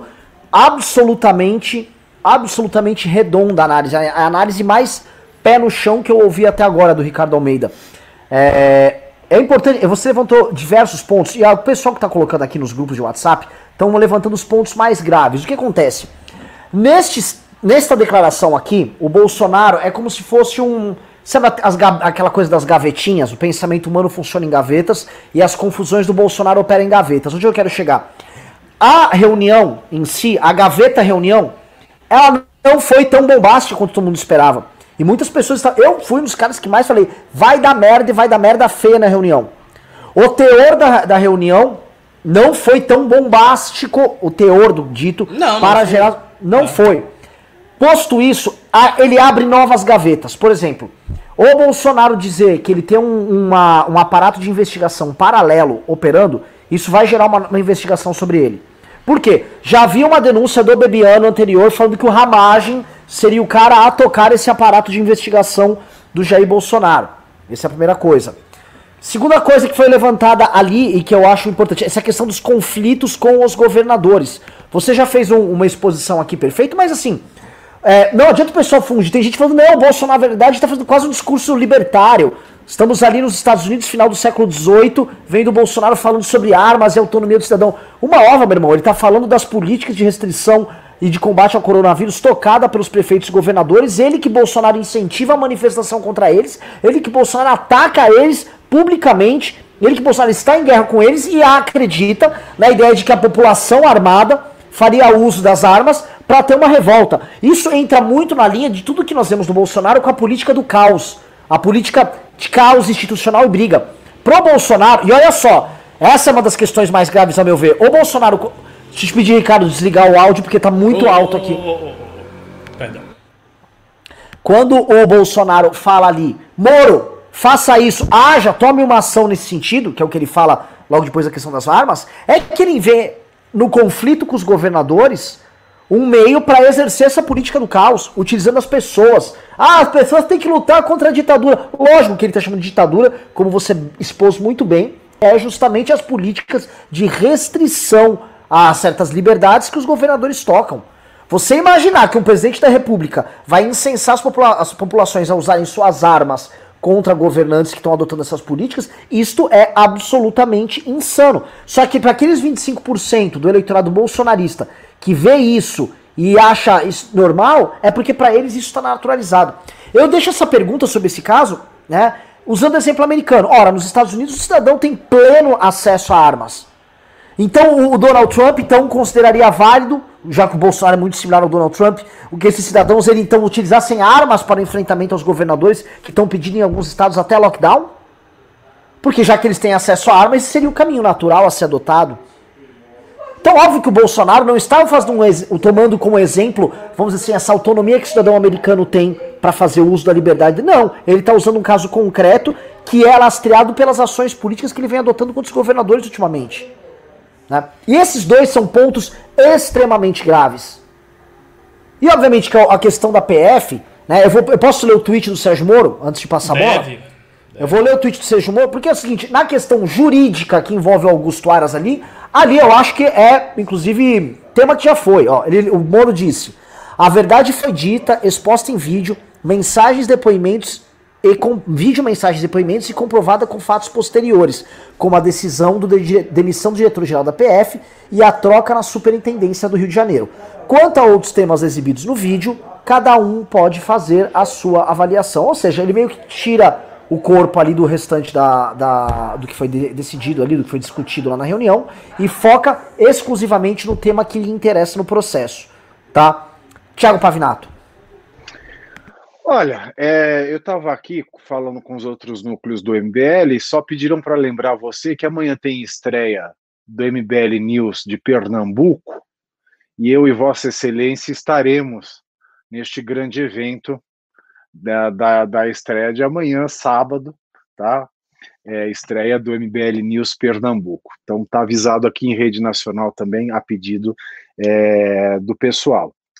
É, realmente, é, as implicações, elas, elas são, elas são mais da, as práticas elas são da ordem jurídica. Eu perdi só o finalzinho do que você falou, Renan. Você poderia repetir para mim? Quando você deu, ah, jogou a bola? A, a, agora eu falei da fala do Sérgio Moro, aqui no ah, tweet do Sérgio Moro. Tá. Ok.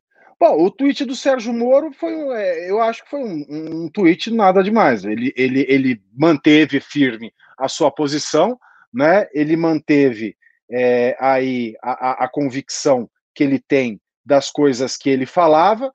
Ele diz que ficaram comprovadas e de fato ficaram comprovadas as interferências solicitadas, não de maneira tão explícita como diz o Ricardo, né? Quem estava esperando que ele aparecesse falando, olha, muda a PF aí que vão foder minha família. Ele não ia falar isso, né? Por mais que ele seja um tosco, por mais que ele seja é, um, um, um, personagem é, é, da, de, de farsa mulheresca, ele não ia. Ele é um, uma puta velha na política, ele tem 30 anos encostado no Estado, ele, toda a família dele, ele, os filhos, a, as ex-mulheres e todo mundo é encostado no Estado. Então, ele tem.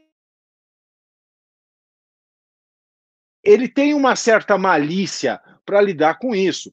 Mas, assim, o que o Sérgio Moro ele solta no Instagram dele é, é claro, é uma declaração de vitória de que a publicização desse vídeo corrobora a versão é, do seu depoimento e que, portanto, a verdade está estabelecida. Mas eu repito, eu acho muito mais que a questão de ele ter mudado a guarda pessoal, a, o serviço de segurança dele, a proteção da família dele, 28 dias antes, tem um efeito de comprovação do depoimento do Moro muito maior do que as falas camufladas do vídeo que hoje foi publicizado.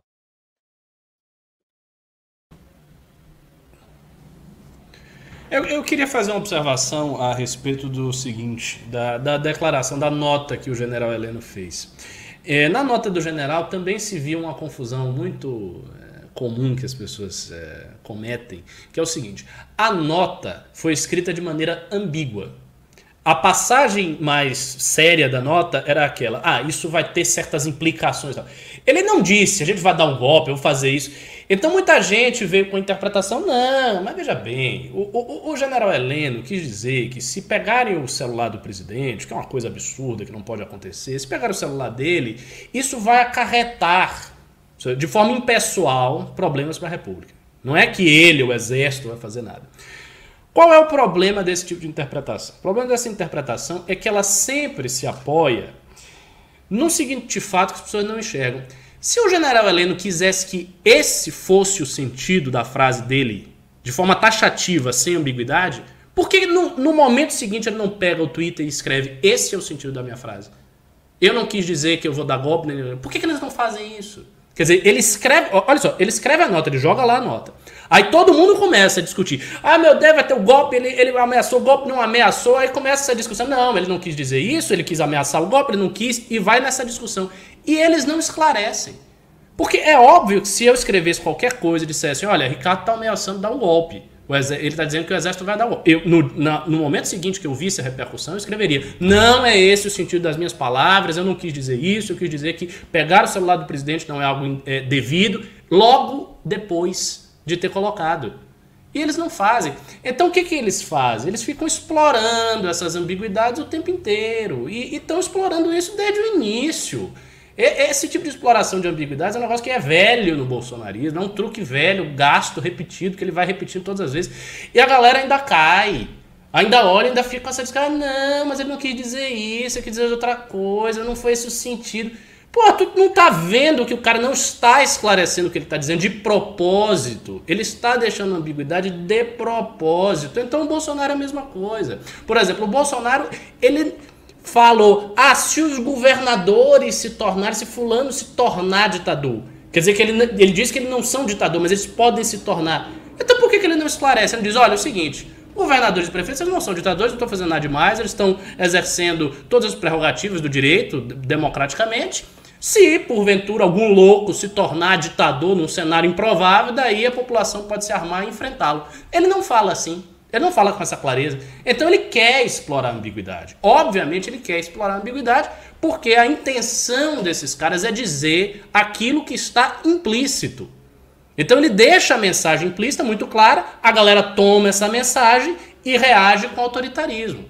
E aí vem depois o senhor Bolsonaro e diz: Ah, mas eu não quero saber de AI5, ah, mas eu não quero saber de artigo 142. Mas quem falou de, de artigo 142 e quem fala de AI5 é Alan dos Santos, é o filho dele. Não são outras pessoas, não é uma pessoa aleatória que não tem nada a ver com o bolsonarismo. São pessoas próximas do Bolsonaro, no círculo íntimo. Então é óbvio que ele transige, porque se ele quisesse mesmo, se fosse uma coisa séria, um compromisso democrático sério, não estou com o artigo 142, não estou com a AI-5.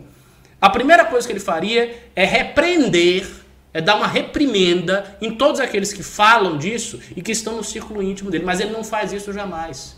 Então por que, que ele não faz? Porque no fundo, se ele tiver que dar um golpe, ele vai dar. Se ele pudesse dar, ele daria. Mas ele não vai dizer explicitamente. Mas, professor, eles não podem fazer pegadinhas.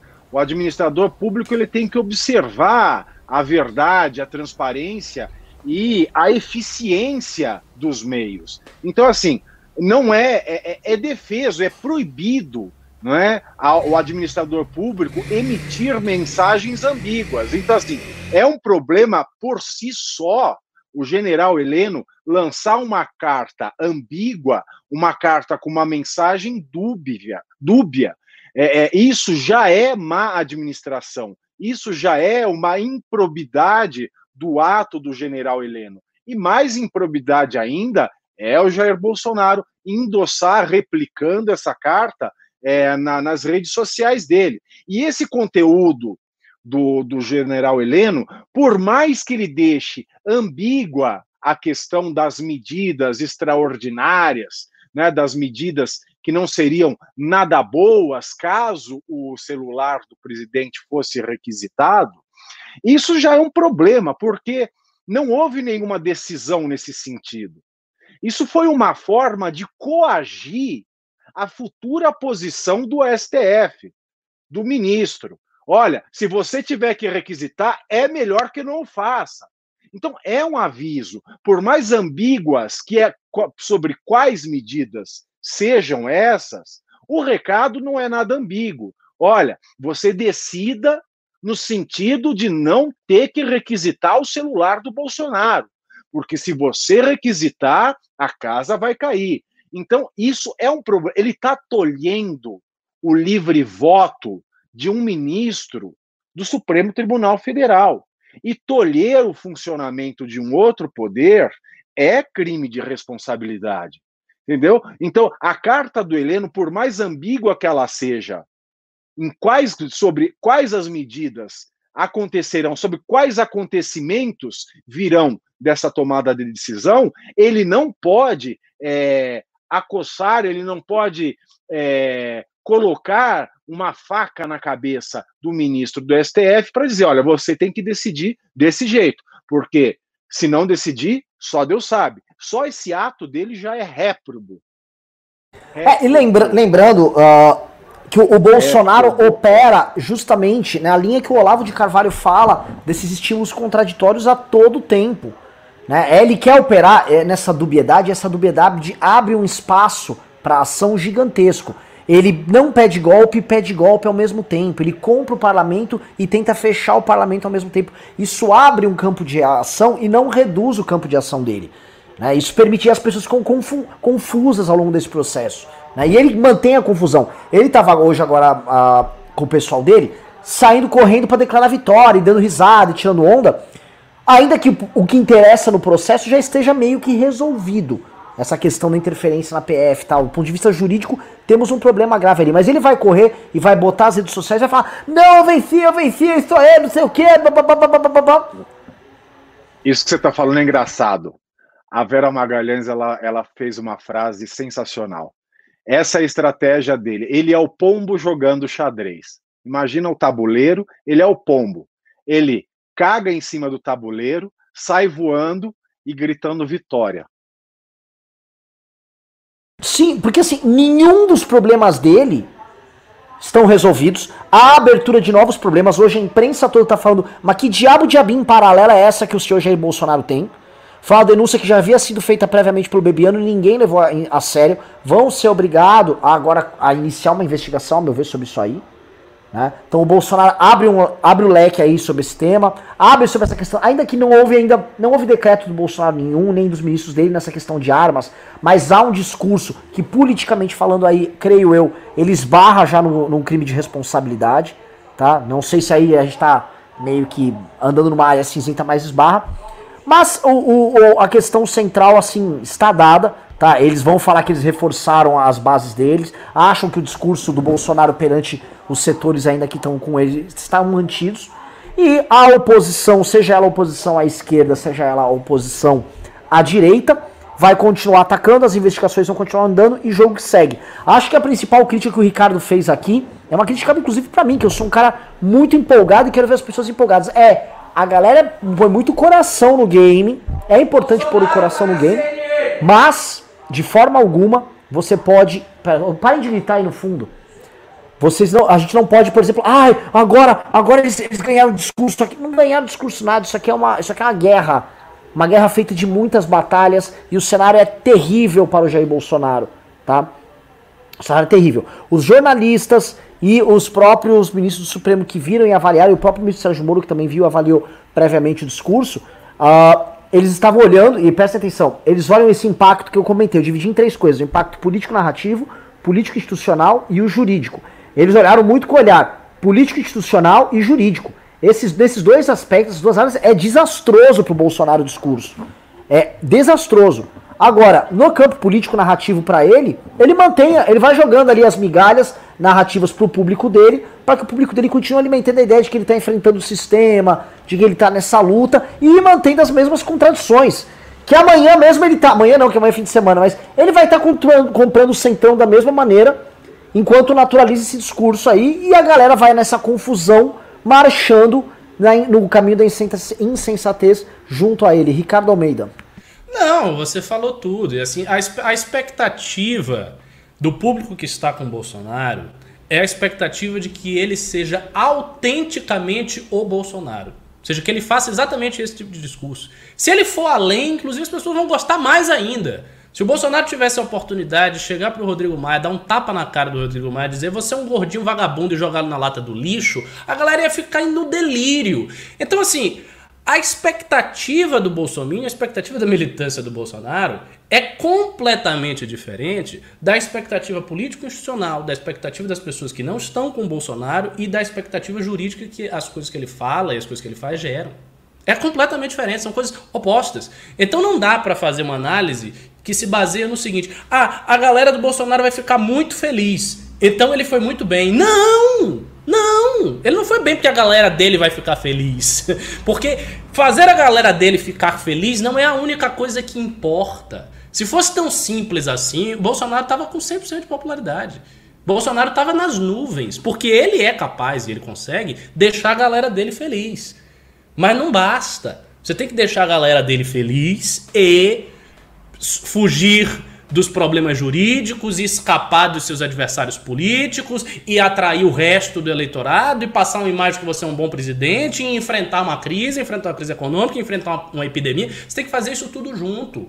E é exatamente isso que ele não consegue fazer, porque ele não consegue fazer isso tudo junto, porque ele, ele não, inclusive, ele não quer fazer isso. Porque como na mente dele existe uma identificação distorcida de que a militância bolsonarista é o povo, então na mente dele é o seguinte, olha, eu estou sendo fiel ao povo. Então, se está acontecendo alguma coisa errada, se está acontecendo algum mal contra mim, é porque forças malignas estão contra mim. Do establishment, da esquerda, do MBL, do que seja. Mas eu não estou fazendo nada demais, eu estou com o povo, que é a minha militância. Só que esse raciocínio é um raciocínio falso, entendeu? Não é um raciocínio válido. Então ele não vai conseguir edificar nada a partir disso. Por isso mesmo que a crise do governo vai continuar do mesmo jeito, os problemas vão continuar do mesmo jeito, nada será revertido por conta disso. O que tem é apenas uma fama momentâneo da militância dele, que se viu representada pelas coisas que ele disse e que vai ficar feliz e triunfante nas redes sociais durante um período curto também, porque ainda tem esse outro detalhe. O noticiário político no mundo inteiro, e parece que no Brasil a coisa é mais acelerada ainda, é muito rápido. Então as coisas são muito rápidas. Aconteceu esse negócio, daqui a duas semanas é outra coisa, daqui a três semanas é outra coisa, daqui a quatro é outra, e a galera já esqueceu. É assim. A gente vive num tempo que passam três meses e parece que passou três anos de política. Você olha, por exemplo, coisas que eram, sabe, muito graves. Quem é que lembra agora do, do, do Roberto Alvim nazista? Alguém fala do nazista? Porque quando ele falou, é nazismo, lá, nazismo, nazismo. Eu falei agora. A galera esqueceu do nazismo. Acabou o nazismo, não tem mais nazismo. Por quê? Porque passou.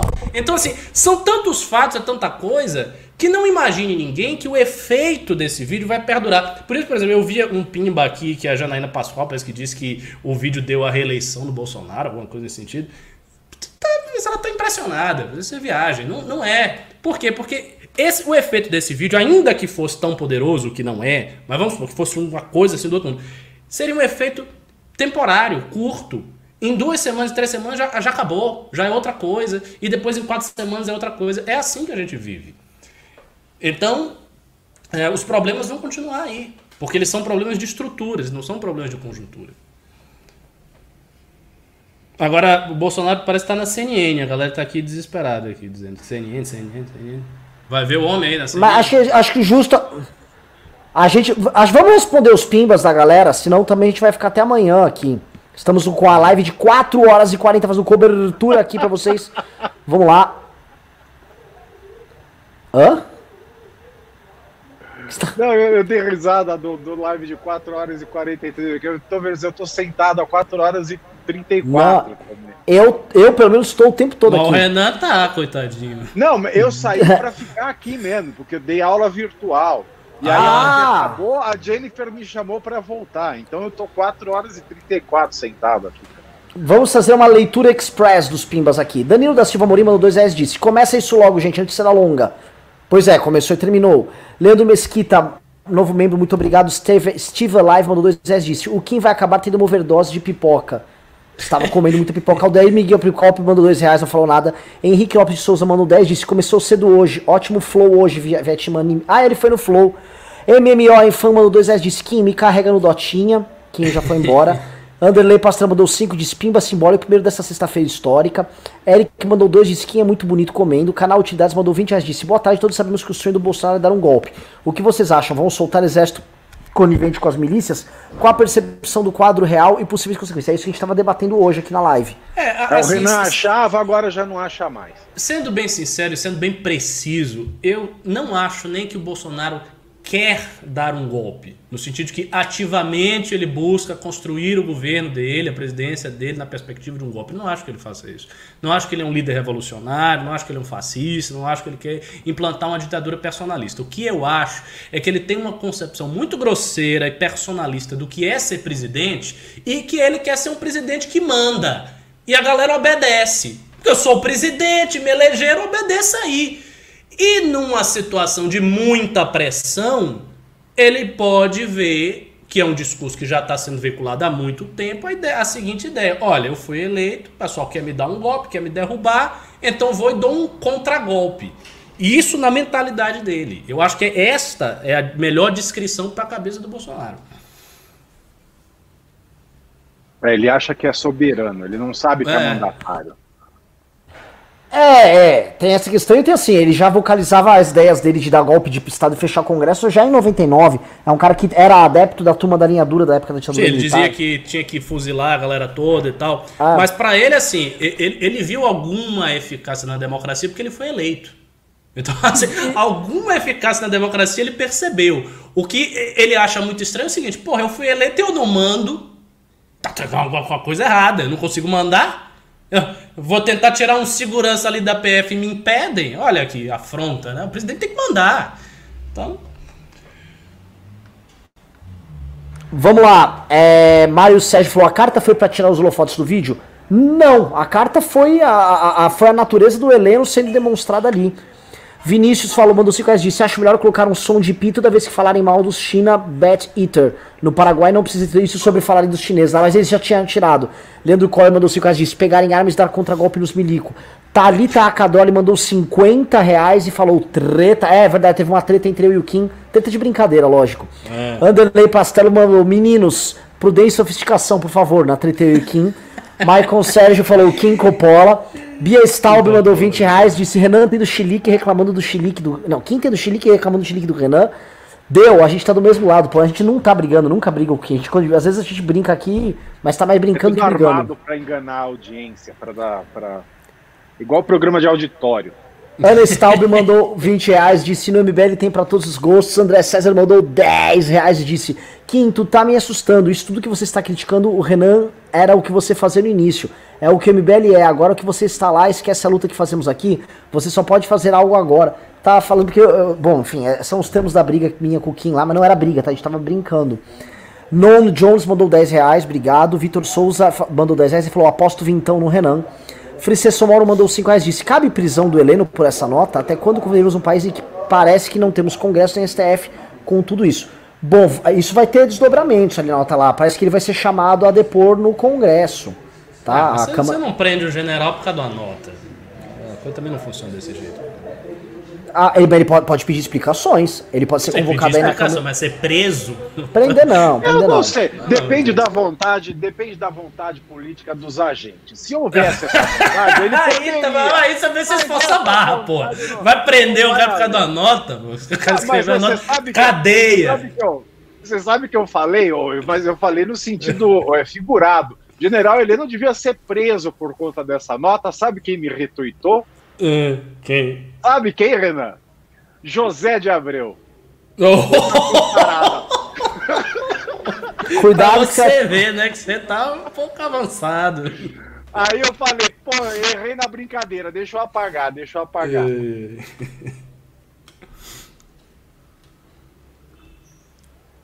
Vamos lá. É, Fernanda Pereira mandou 15 reais falou: calma, Renan, vamos sobreviver.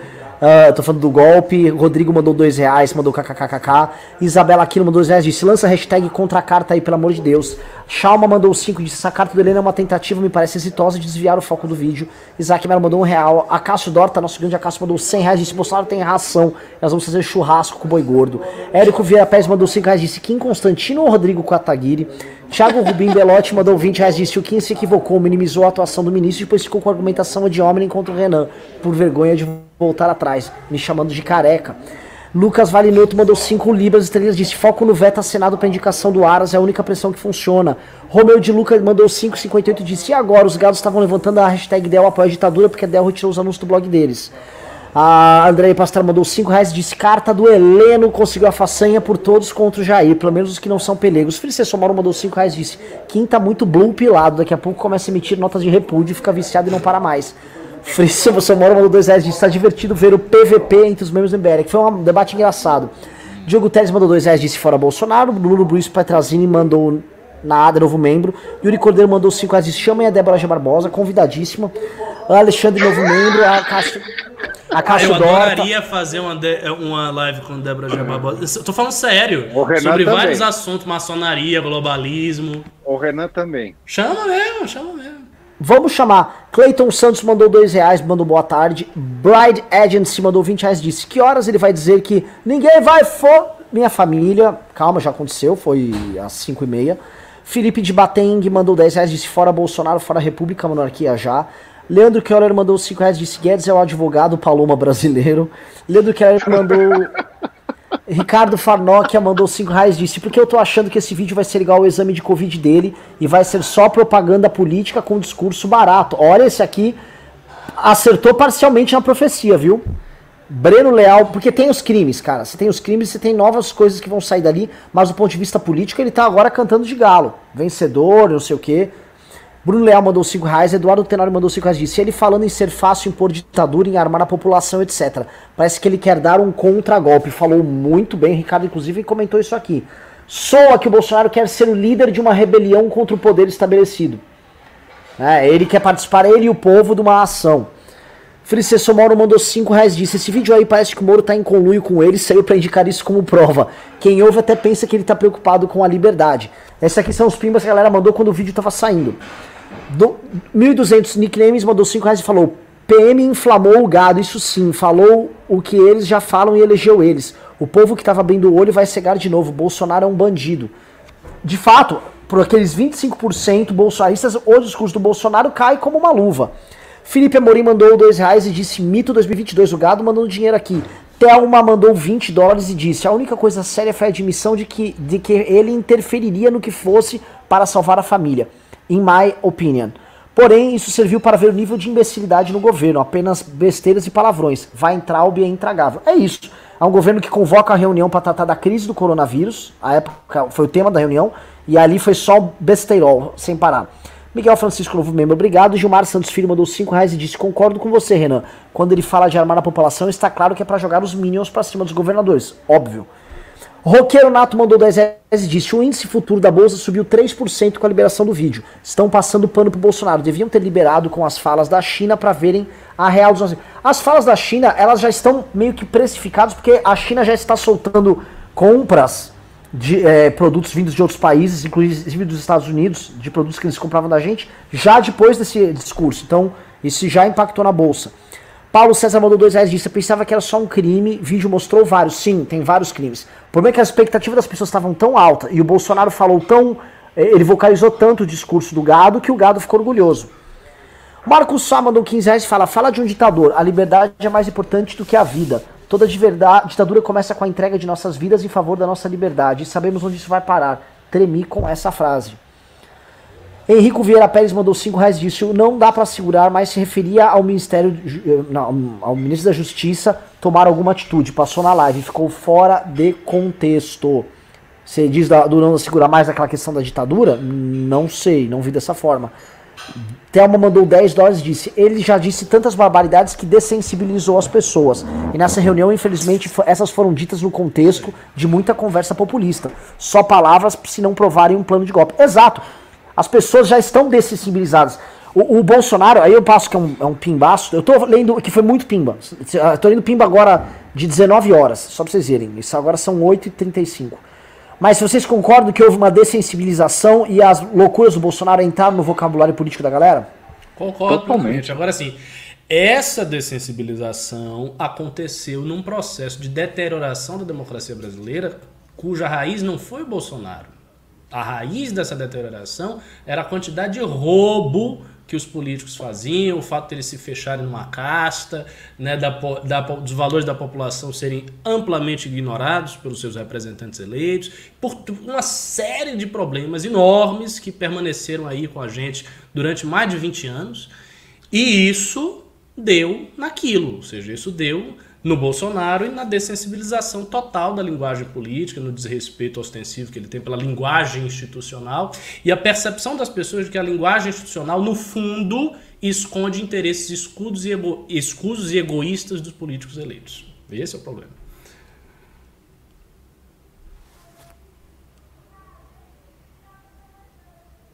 Vamos lá, próximo pimba aqui. João Pedro Tudesco mandou 5 dólares e disse: Não dá para aguentar mais. O povo desarmado e o suposto suicídio de matadura. Calma, vamos focar na questão da PF. Essa, essa frase não foi nada demais. Não, cara, você está, não está amarrando os pontos. A frase é dentro de um contexto, tá? Bolsonaro não sairia falando ali do nada frases sobre o uso de armas para defender as pessoas se isso não tivesse um contexto. Está dentro do contexto, não pode afastar do contexto. Senão também afasta do contexto o caso Queiroz e as investigações sobre Queiroz e o filho dele e fala que o Bolsonaro está apenas reclamando de aparatos de investigação.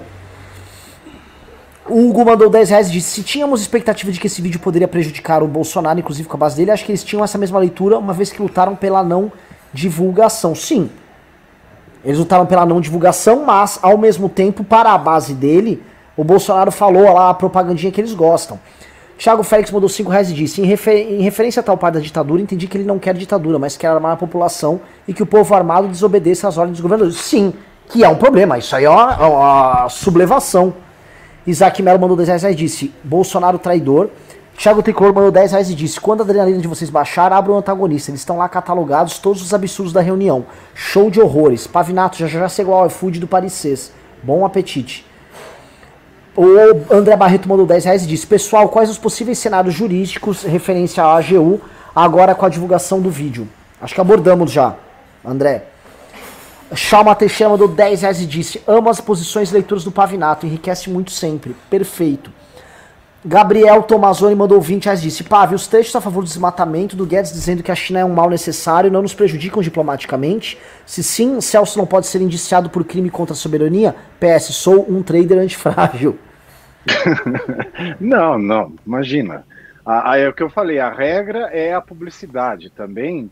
É, eu não vejo nenhum potencial é, lesivo na fala do Ernesto Araújo, que já não é levado a sério nem pela própria diplomacia chinesa, e todo o comércio Brasil-China tem sido levado a cabo pela ministra Tereza Cristina. E, aliás, tem continuado é, com um sucesso se há um, algum problema a ser sanado, não é o Celso de Mello ter publicizado isso, mas é o problema em o presidente manter um acelerado como esse no cargo de ministro das Relações Exteriores.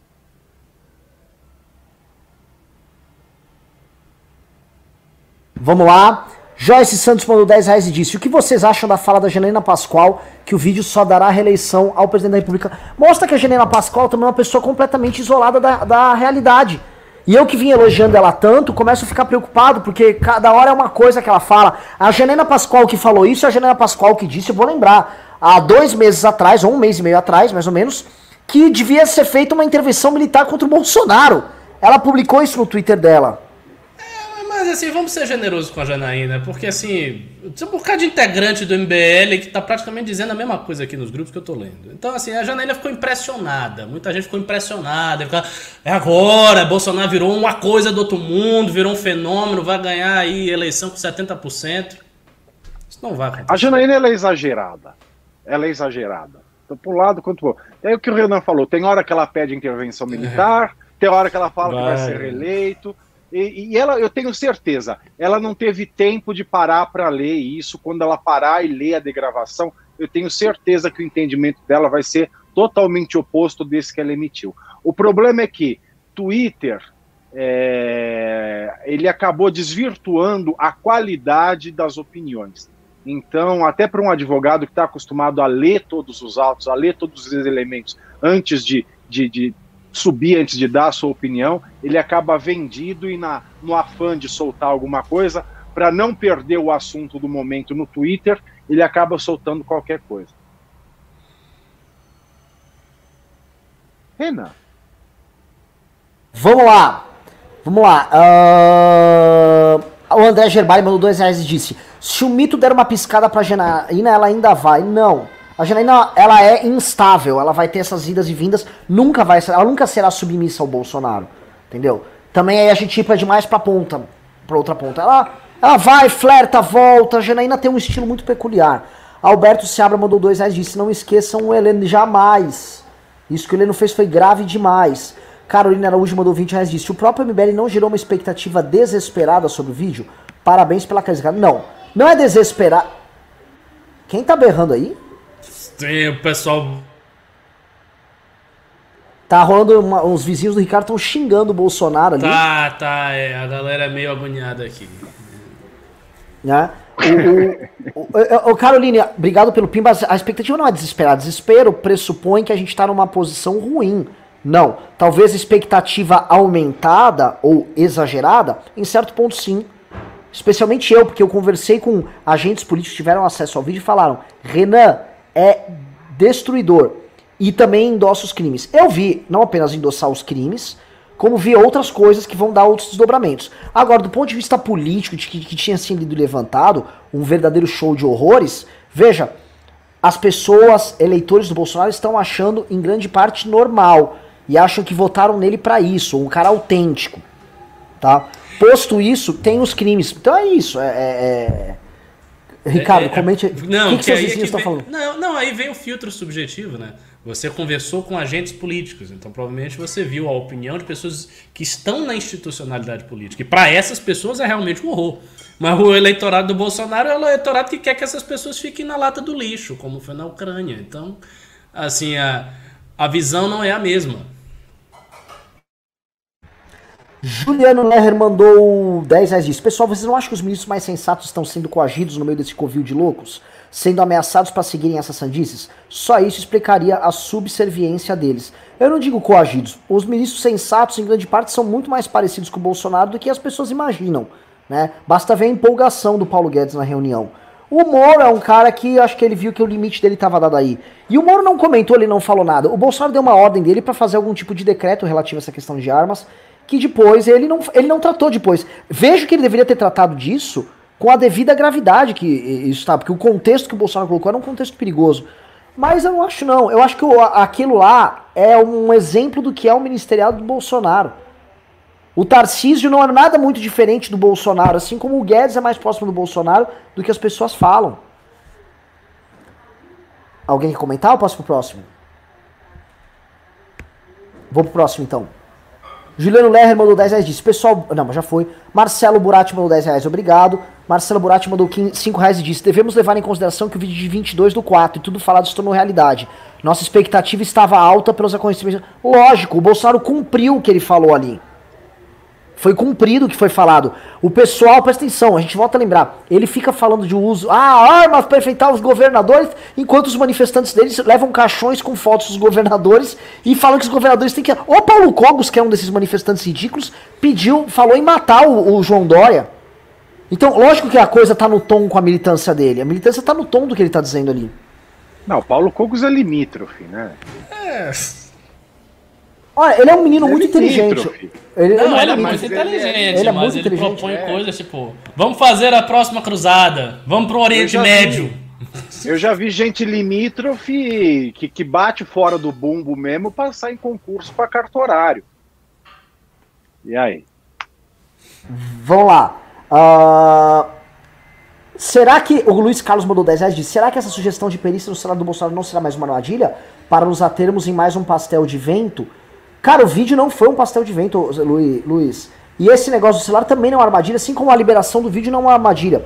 Creio novamente, quando um cara como o Celso de Mello vê, como um cara como o Celso de Moro, o Celso de Moro vê o vídeo, eles se apegam um, aos crimes que são cometidos, à ausência total e completa de rigor numa reunião, eles que vêm de meios muito formais, como é o meio jurídico, e eles veem aquela reunião que é uma reunião esculhambada, aquilo mais parece uma reunião dos amigos da firma num, bu num boteco bebendo e falando palavrão, então isso soa para eles absurdo. E eles, eles expõem isso com um absurdo peculiar a isso, muito próprio a isso. Só que o tiozão do zap, o cara que vê, acha que aquilo é normal. O cara não tá entendendo que aquela reunião é uma reunião ministerial no meio de uma pandemia que brasileiros estavam morrendo aos montes, estão morrendo aos montes.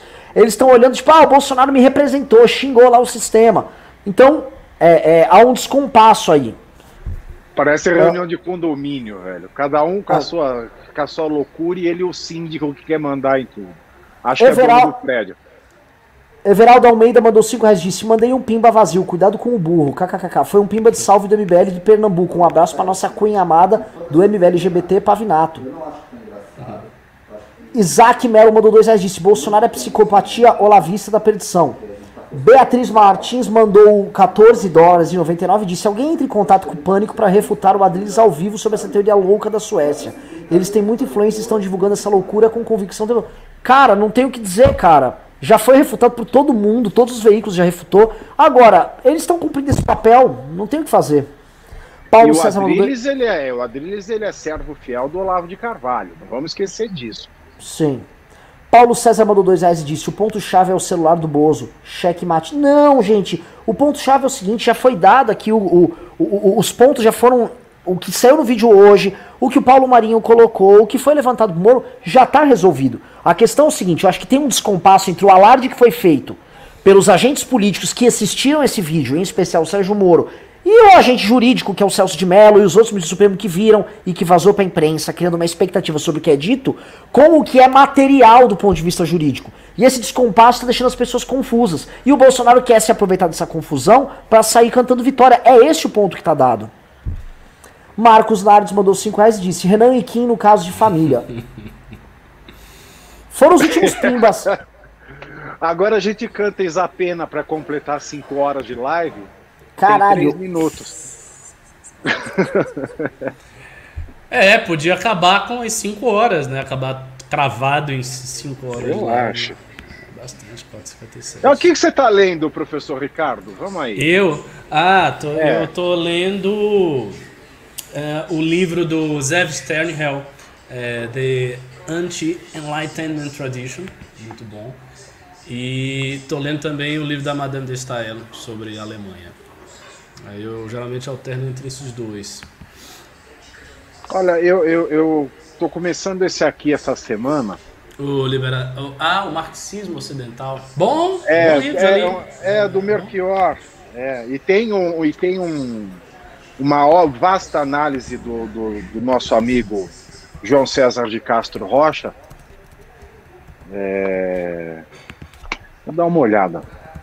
Eu comecei a me debruçar mais sobre Melchior faz, pouco- faz pouco tempo. É, o, o Panelli tá com esse negócio também de estudar o Melchior, de querer fazer um grupo de estudo do Melchior. Eu, eu acho interessante, o Melchior é um autor muito bom. Agora, é um cara que tem interesses intelectuais que fogem um pouco aos meus. Ele é é muito interessado em literatura, tem vários livros sobre razão do poema, sobre Drummond, desenvolvimento da literatura brasileira de Anchieta Euclides. Aí essas coisas de literatura eu não, eu não me interesso muito não. Eu sou uma pessoa bem pouco literária. Muito mais musical e, e plástico e visual do que literário. É isso aí. E aí, como é A que é? A gente vai ficar aqui batendo papo? Eu, eu acho que. Deixa eu falar uma coisa. Mas vamos fazer um encerramento, assim. Ô, Ana Maria, Ana Maria, eu tentei fazer o teu chocolate perfeito, mas não saiu muito direito. Depois eu vou pedir orientações no privado, tá? Eu achei o, o ovo maltine tipo suíço, tá? Eu acho que eu errei alguma, alguma coisa ali que depois eu vou pedir para você me explicar, tá? Você errou nas proporções ou esco- escolheu errado o ingrediente. O creme de leite é o fresco, aquele que tem que guardar na geladeira, não o da lata.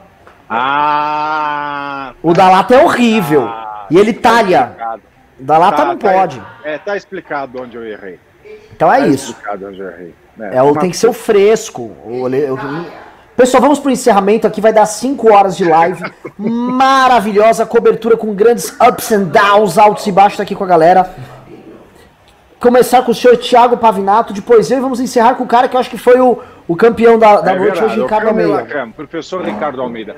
Gente, um beijo para vocês.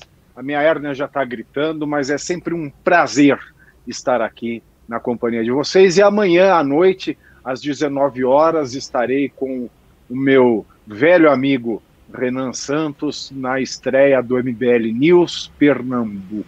Até amanhã. Vamos lá, eu aqui, Renan. Galera, muito obrigado aqui pela, pela audiência ao longo do dia. Uh, vamos continuar, vamos gravar vídeo amanhã sobre as implicações políticas, jurídicas e o andamento desta guerra política aqui com o senhor Jair Bolsonaro, com os crimes que foram cometidos, com as consequências dos crimes que foram cometidos por ele, pelo gado agora tentando naturalizar o que foi dito, e também pelo desânimo de, de, de figuras. Novamente, eu fico um pouco chocado. Ah, não se abalem! É guerra!